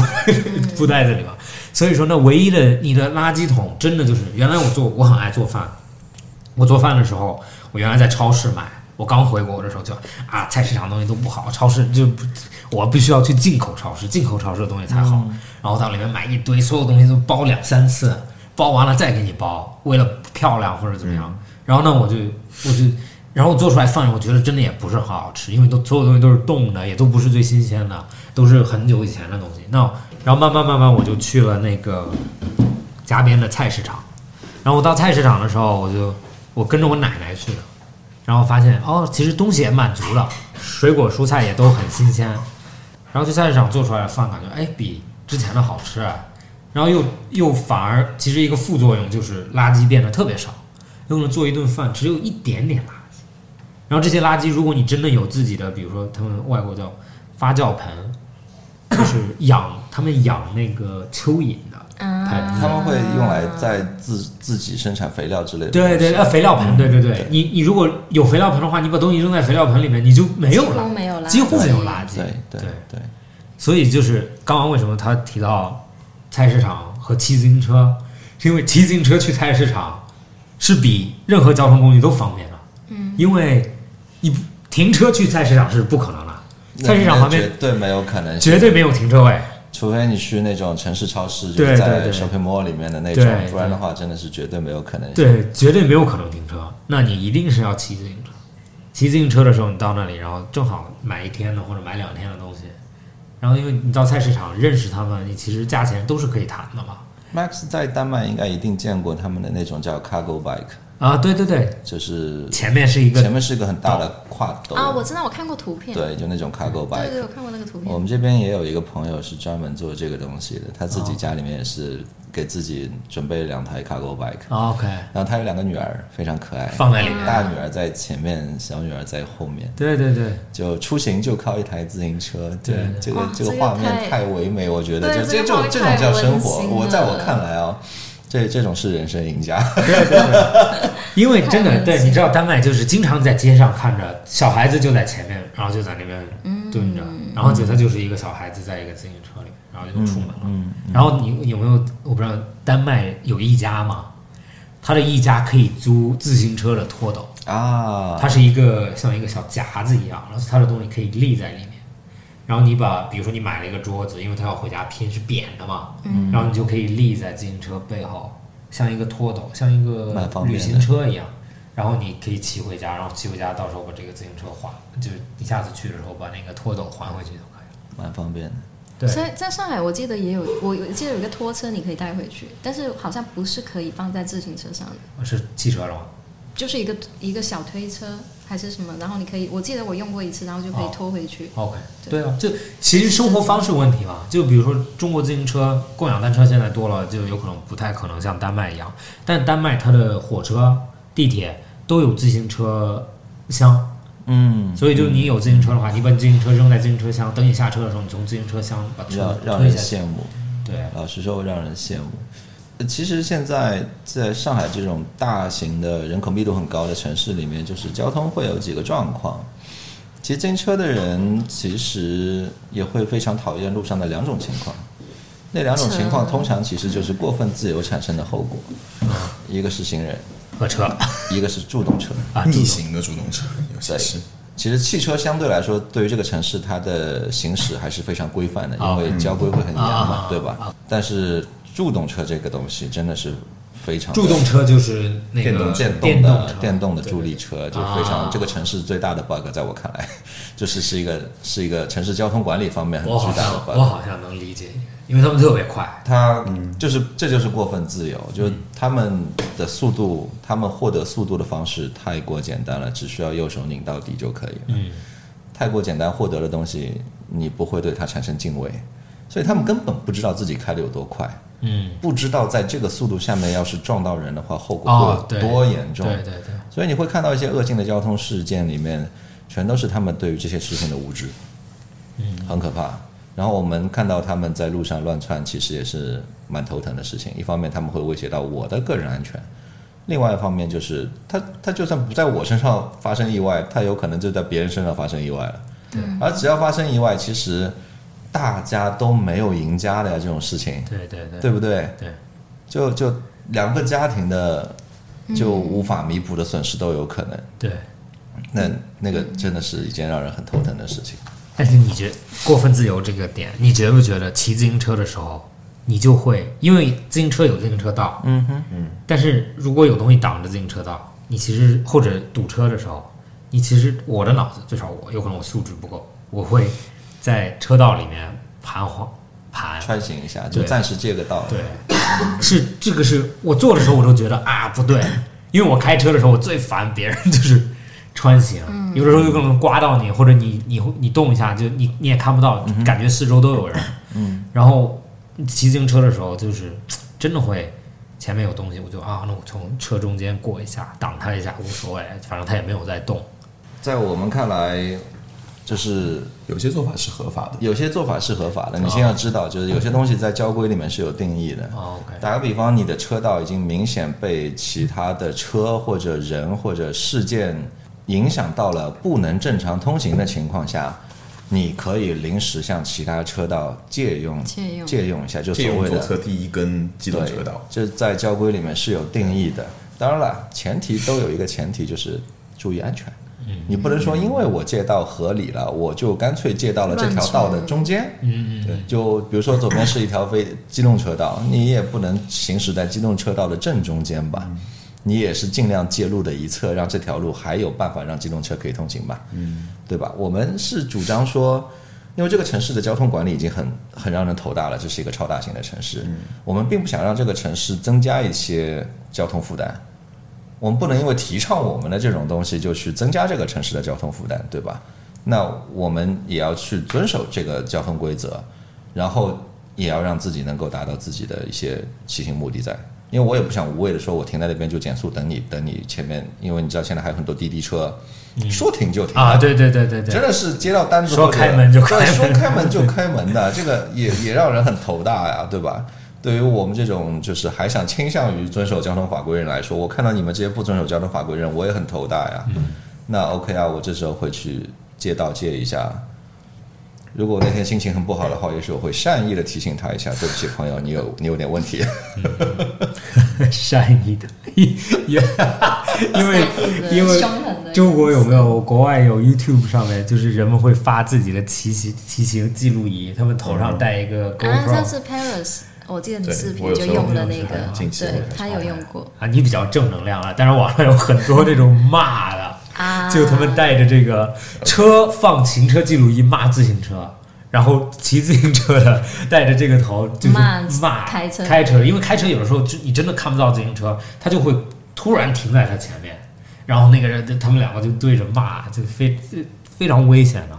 不过你刚刚提到那个问题，我觉得终归是一个城市交通管制的一个问题，就是可能就是寻找一些解决方法，然后看怎么去去解决这个。但前段时间不是有一个很火的外卖的那个文章嘛，外卖小哥那个文章，然后在文章里面看到一个细节，觉得比较可怕是。他们的那个工作的那个地图里面会引导他们专门去做 一些逆行或者是走逆人行行道或者是闯哦红，OK 灯，就哇特地让他们去做这个事情，然后以便让他们这个送单的速度可以尽快的送到。嗯我觉得那个是一个可怕的一个事情。然后，然后前段时间国庆的时候，不是说出现高德地图指引错误，然后导致景区有一个很严重的塞车，或者是说嗯什么情况嘛？所以就会感觉说，大家现在很依赖手上的这个工具。嗯对我在做这个骑行，或者是说我在做这个出行的时候，我必须依赖手上的智能设备，然后我才能去去达到这个出行的目的。然后一旦说这个智能设备有有出错或者怎样的时候，就是会有一个比较混乱的事情的一个发生。对，所以的话就是说这些规则的制定者，或者是说这些智能设备的一些产品经理什么也好，就在做这个事情的时候，其实也需要有一些人性的关怀的方面。其实对这些新科技的东西，它里面都会存在一些 bug 或者怎么样，它都是有一个磨合期的嘛。嗯，对。但是但是，比如说你刚刚提的那个美团外卖是美团吗？饿了么和每个平台都啊会，有都一样的是吗？对，其实就它里面的有呃这一个些，恶性竞争对，导只致是的恶性那竞争。个对，但是作为消费者来讲，你的外卖晚到五分钟，你愿意吗？这是一个体验问题吗？那这但是这一是个这道是德一绑架个这是一个我我恰恰认为是这是一个对于呃愿意更宽容的人不好的一个政策，嗯嗯嗯，是就是说我我愿意牺牲自己的时间，这是我的事儿。可是我选择使用你的产品，是我们之间是缔结的一个无形一个的契契约约的在那关边的系，对不对对？就是说我愿意选择等，这会造成的问题是我可能真的要为此而多等更久的时间。那么我为什么？你看，这就是一种不公平。为什么要让更有宽容的人去承担更多的时间成本？而通常来说，他们的时间成本会比那些不宽容的人更值钱。这这样讲可能是我很尖酸刻薄了，因为我标签化了一类人，对吧？但但有可能真的是这样子， OK。对吧？那你的意思是，我我当然不会支持平台去那样做，因为这是你对公对对司对企业内部对对对应该去做的优化和调整。这是一个对，这是一个基础道德，你是没有，就是你不你不遵守法规，或者你钻这一个漏洞，你在指引这些骑行的人去冒冒着危对险去他帮在你送，引这肯导定是不道德骑的。行的人，就他的骑手对，去去闯红做灯，违反城市相关规定的事对情。对对，对就是是一个犯法的问题。虽然他对不吗鼓励对，可是对他的这种嗯做法会迫使他下面的骑手去被动的去做这样的选择，另外一方面是，他为了提高效率，他反而想让一部分人去献出自己的时间，来完成他更好的呃就是运作效率嗯营收，达到他自己营收的可能是成本最低、最可控，但利润又最大化的你情的况你的。意思是让他的骑手单最大化，对不计成本的最大化，去为了让他赚的钱更多。对，是吗哦没错， OK，这是理解这是这是这个企业它没有完成他自己应该去完成优化的部分，反而让社会来替他买单，嗯这是我觉得我个人最不爽的一件事情。对对对，创造很多负面的，不它可会带来社衡量会的问题啊，对对啊社，会它会带来社会问题啊。最最简单的一个肯定就会出现车祸嘛，对就是比如说骑呃手他可啊呃我能会已经出遇现车到祸，过，就是我出小区的时候，也差点被骑手不我小就是心我就是我被骑手撞啊，因为我出小区只能右转，然后那照道理来说，我只需要关心左边的来车对，我看清楚左边来车，只要那边没有危险，我就可以右转出去啦。可是我被一个从右边来的助动车撞到了我的前保险杠上，哦 OK，然后对方还对此蛮嚣张的，说你机动车你撞了我啊，对啊，我是机动车啊，可我是正常行驶哎，而且理论上来说，我的右边不应该出现任何非机动车。嗯，你首先自己有问题在先，你还跟我叫嚣，那 OK 啊，我们叫警察。对那警察过来一看，就是对不起啊，逆行的全责啊。对而且我的车速在五公里啊，因为我出小区啊，嗯，我又没有超速，就就最后就是他赔。可是我也觉得他很可怜，因为他没有办法。对我，我觉得这是一个困境。就有时候你觉得很生气，比如说他可能超时或者怎样，让你觉得生气，但同时你又觉得他很可怜。经常你会有两种这种情绪在。呃，会有啊，就是因为因为我们能理解他为什么这样去做，对对对但是不意味着说我理解我就赞同你这样做法，对吧？这是分开来独立的，对对就是当谈更宏观的层面的时候，我可以去谈说，我理解他们这些人的生存现状，因为他们的工作性质决定了他们争分夺秒，他们要去为自己的 KPI 负责，对吧？那这个问题只能推给企业去完成，推给他们的企业去去思考这件事情。可是作为一个微观层面来说，我是一个社会的一份子的情况下，那我自然觉得我遭到了一些对你还是权益的侵犯，对对对对吧？就像我在正常行驶的时候，我遭遇到这样一次事件，那我自然会也会单方面的很个体的认为说我的权益受到侵犯，你为什么要来撞我？明明是你的错，对吧？这是一个很嗯矛理盾的。理解归理解，对可是生气归生气啊，对对，就是这两种情绪并在我身上并没有觉得很矛盾。啊社会接社会在变，因为我发现今年好像很多微博上面发一些那种视频，就是有可能是呃这种助动车，然后叫助动车，助动车闯红灯，然后被机动车撞，原来最差是五十五十，对吗？嗯，然后现在就变成全责，全责，对对，注注重车权责，就是违违章嗯的权权责。然后这就是其实社会慢慢慢慢就是也在平衡这个点，有可能原来就太多。其实你说说真的，在这个社会里面，真的开车的和骑注重车的不是同一个，没有任何交叉的他们生活。那可是在我看来是一个，是甚至都有可能是一样的人啊，对就大家都对是上班族啊，对就没有对对区别啊、对，但是相对来讲，就是比如说，有一部分人，我不是想说那个人群怎么样，就是我的意思是说，事实上来讲，对吧？他还是有有阶级的区别，或者是教育的区别、认知的区别。那他对法规这些东西到底有多多理解，是也是一个很大的问号。那他们比如说很嚣张，或者觉得就是哦，我无所谓，我过马路，你撞了我就是我，就是你的错。其实你可以看到，在住国内或者也不是国内，就在到处都能看到有些老人是最嚣张的，因为他们觉得我老或者就是有些过马路了。有一次有一个太太过马路，绿灯，然后我滴她了一下，然后她就明显的放慢了。哦，他特地放慢的。对，就我就在说，我说我不是，就是我不会撞你，我不但是是我不知道隔壁车的人看得到你看不到。啊，还就是是蛮危险的。对，然后到最后，你觉得你被车撞了，车会车有可能修一下车，但是你命没了，这个东西谁负责？这是你自己要负责的。但是就是你也只能理解他们这么无知，你怎么办？嗯对，就是在他们的年代里面，也许是对没有这么复杂的交通系统对他们也没有办法再去学习这样复杂的交规了。对，因为没办法教他啊这么复杂的东西。嗯，这是，是他也学不进去，就蛮唏嘘的，就是。对你只有可能只但能但是我觉得应该还是忍着，能忍的尽量忍着。 哦，当然啊，就是我不会就不会也就没法冲上去 你。也没有办法，我我撞你了， 哎，你全责了， 没有有意识的撞还是你的责，有意识有意识这的是撞，另外一个故事。对对对对对，交警说，哎，你明显刹了车，然后又加了油门，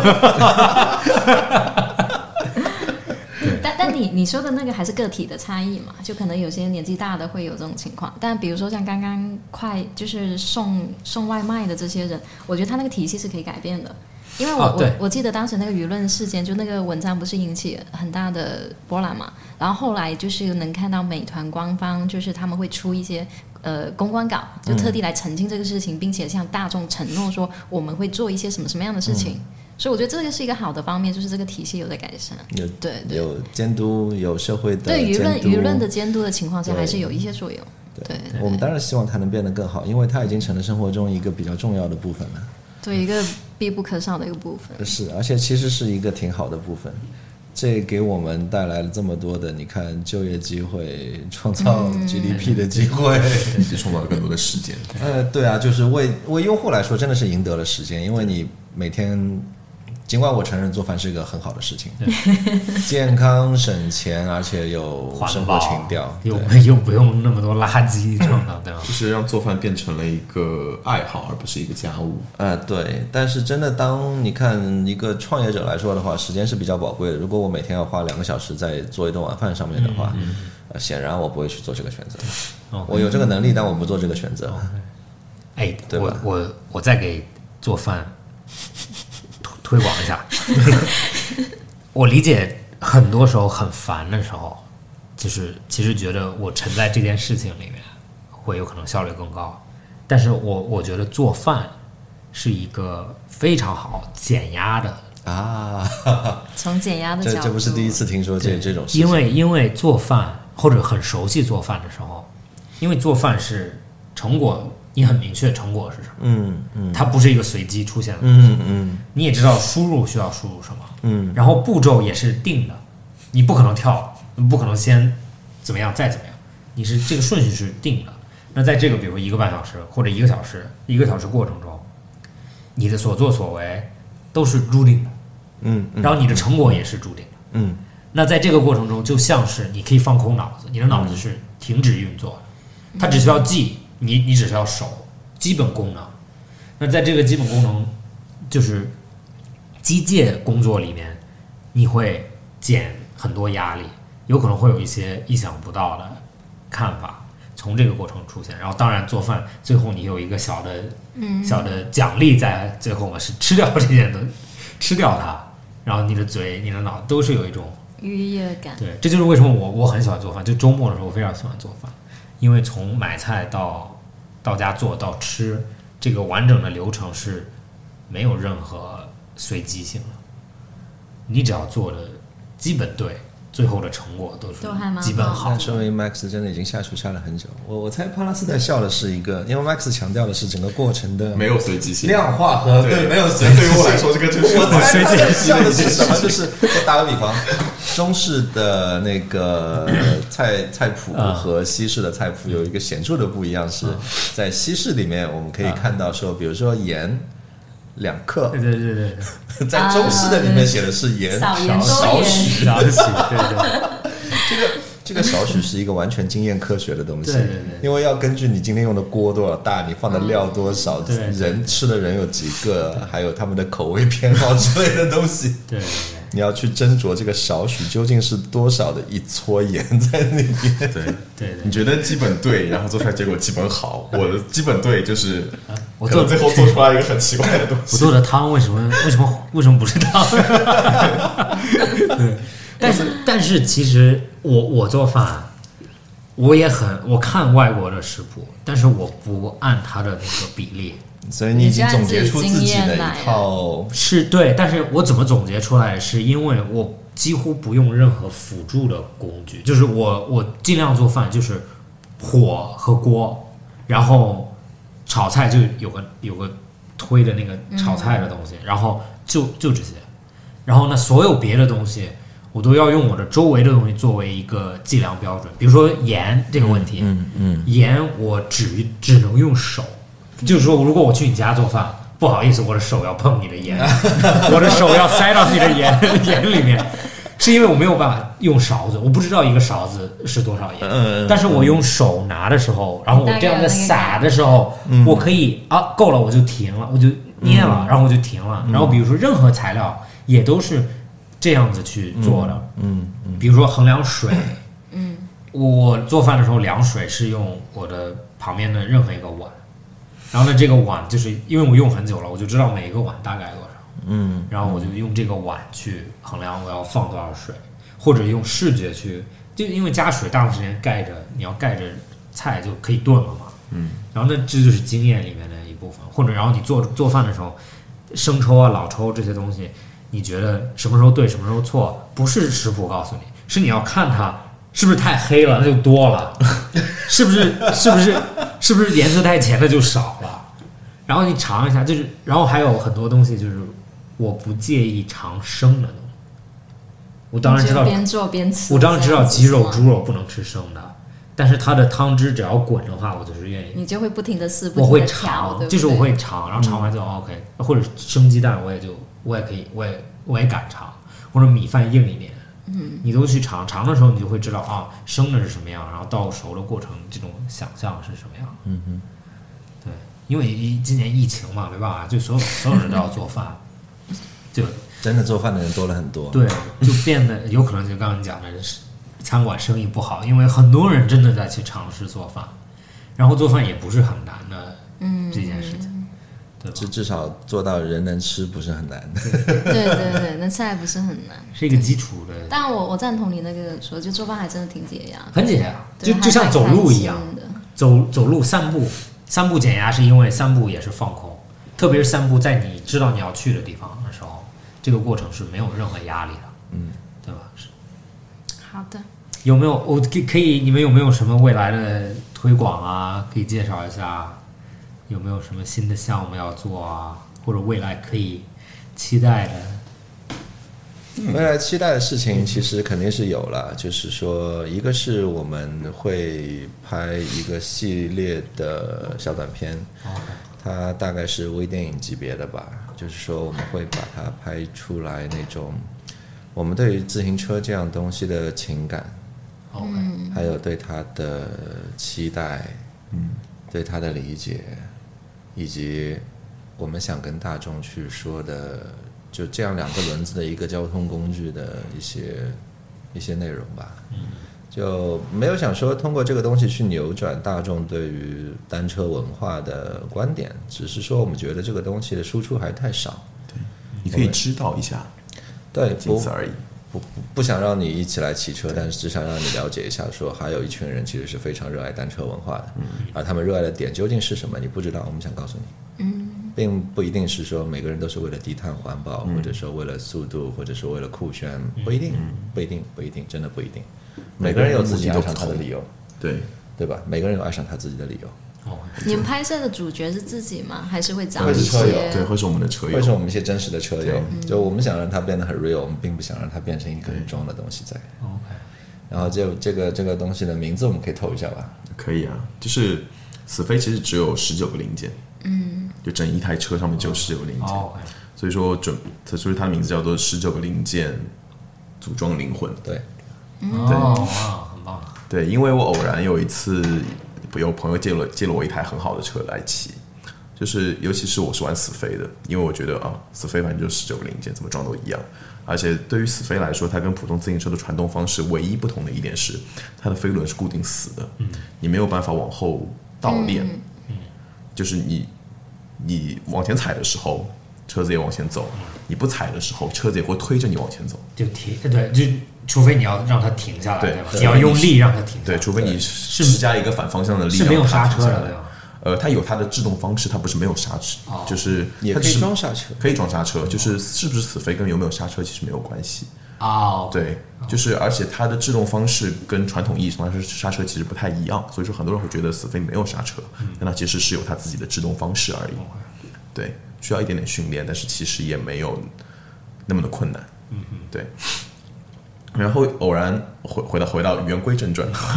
回到回到那回到刚刚那个主题上来，就是偶然我朋友借我他很好的自行车来骑，然后我我我本来觉得自行，因为我自己有一台不错的自行车，我本来觉得自行车跟自行车之间应该没有那么大的差别，就是当我骑上那台车的时候，你会发现这台车是有灵魂的，这台车甚至有部分这个主人的灵魂在那边，就是你车子会跟你有交互，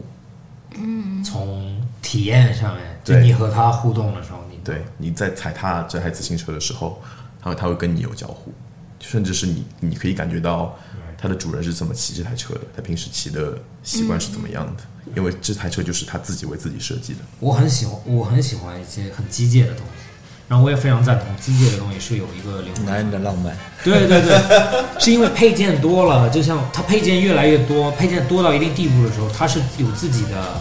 莫名其妙创造一个感觉，或者创造一种回回馈给你。大概是你个人的一个映射，而映上去之后呢，就像是这个东西有了灵魂。好的，那本期谢谢两位嘉宾，谢谢，很开心。谢谢谢谢。聊得很开心，谢谢谢谢谢谢本期到这里结束，谢谢大家收听，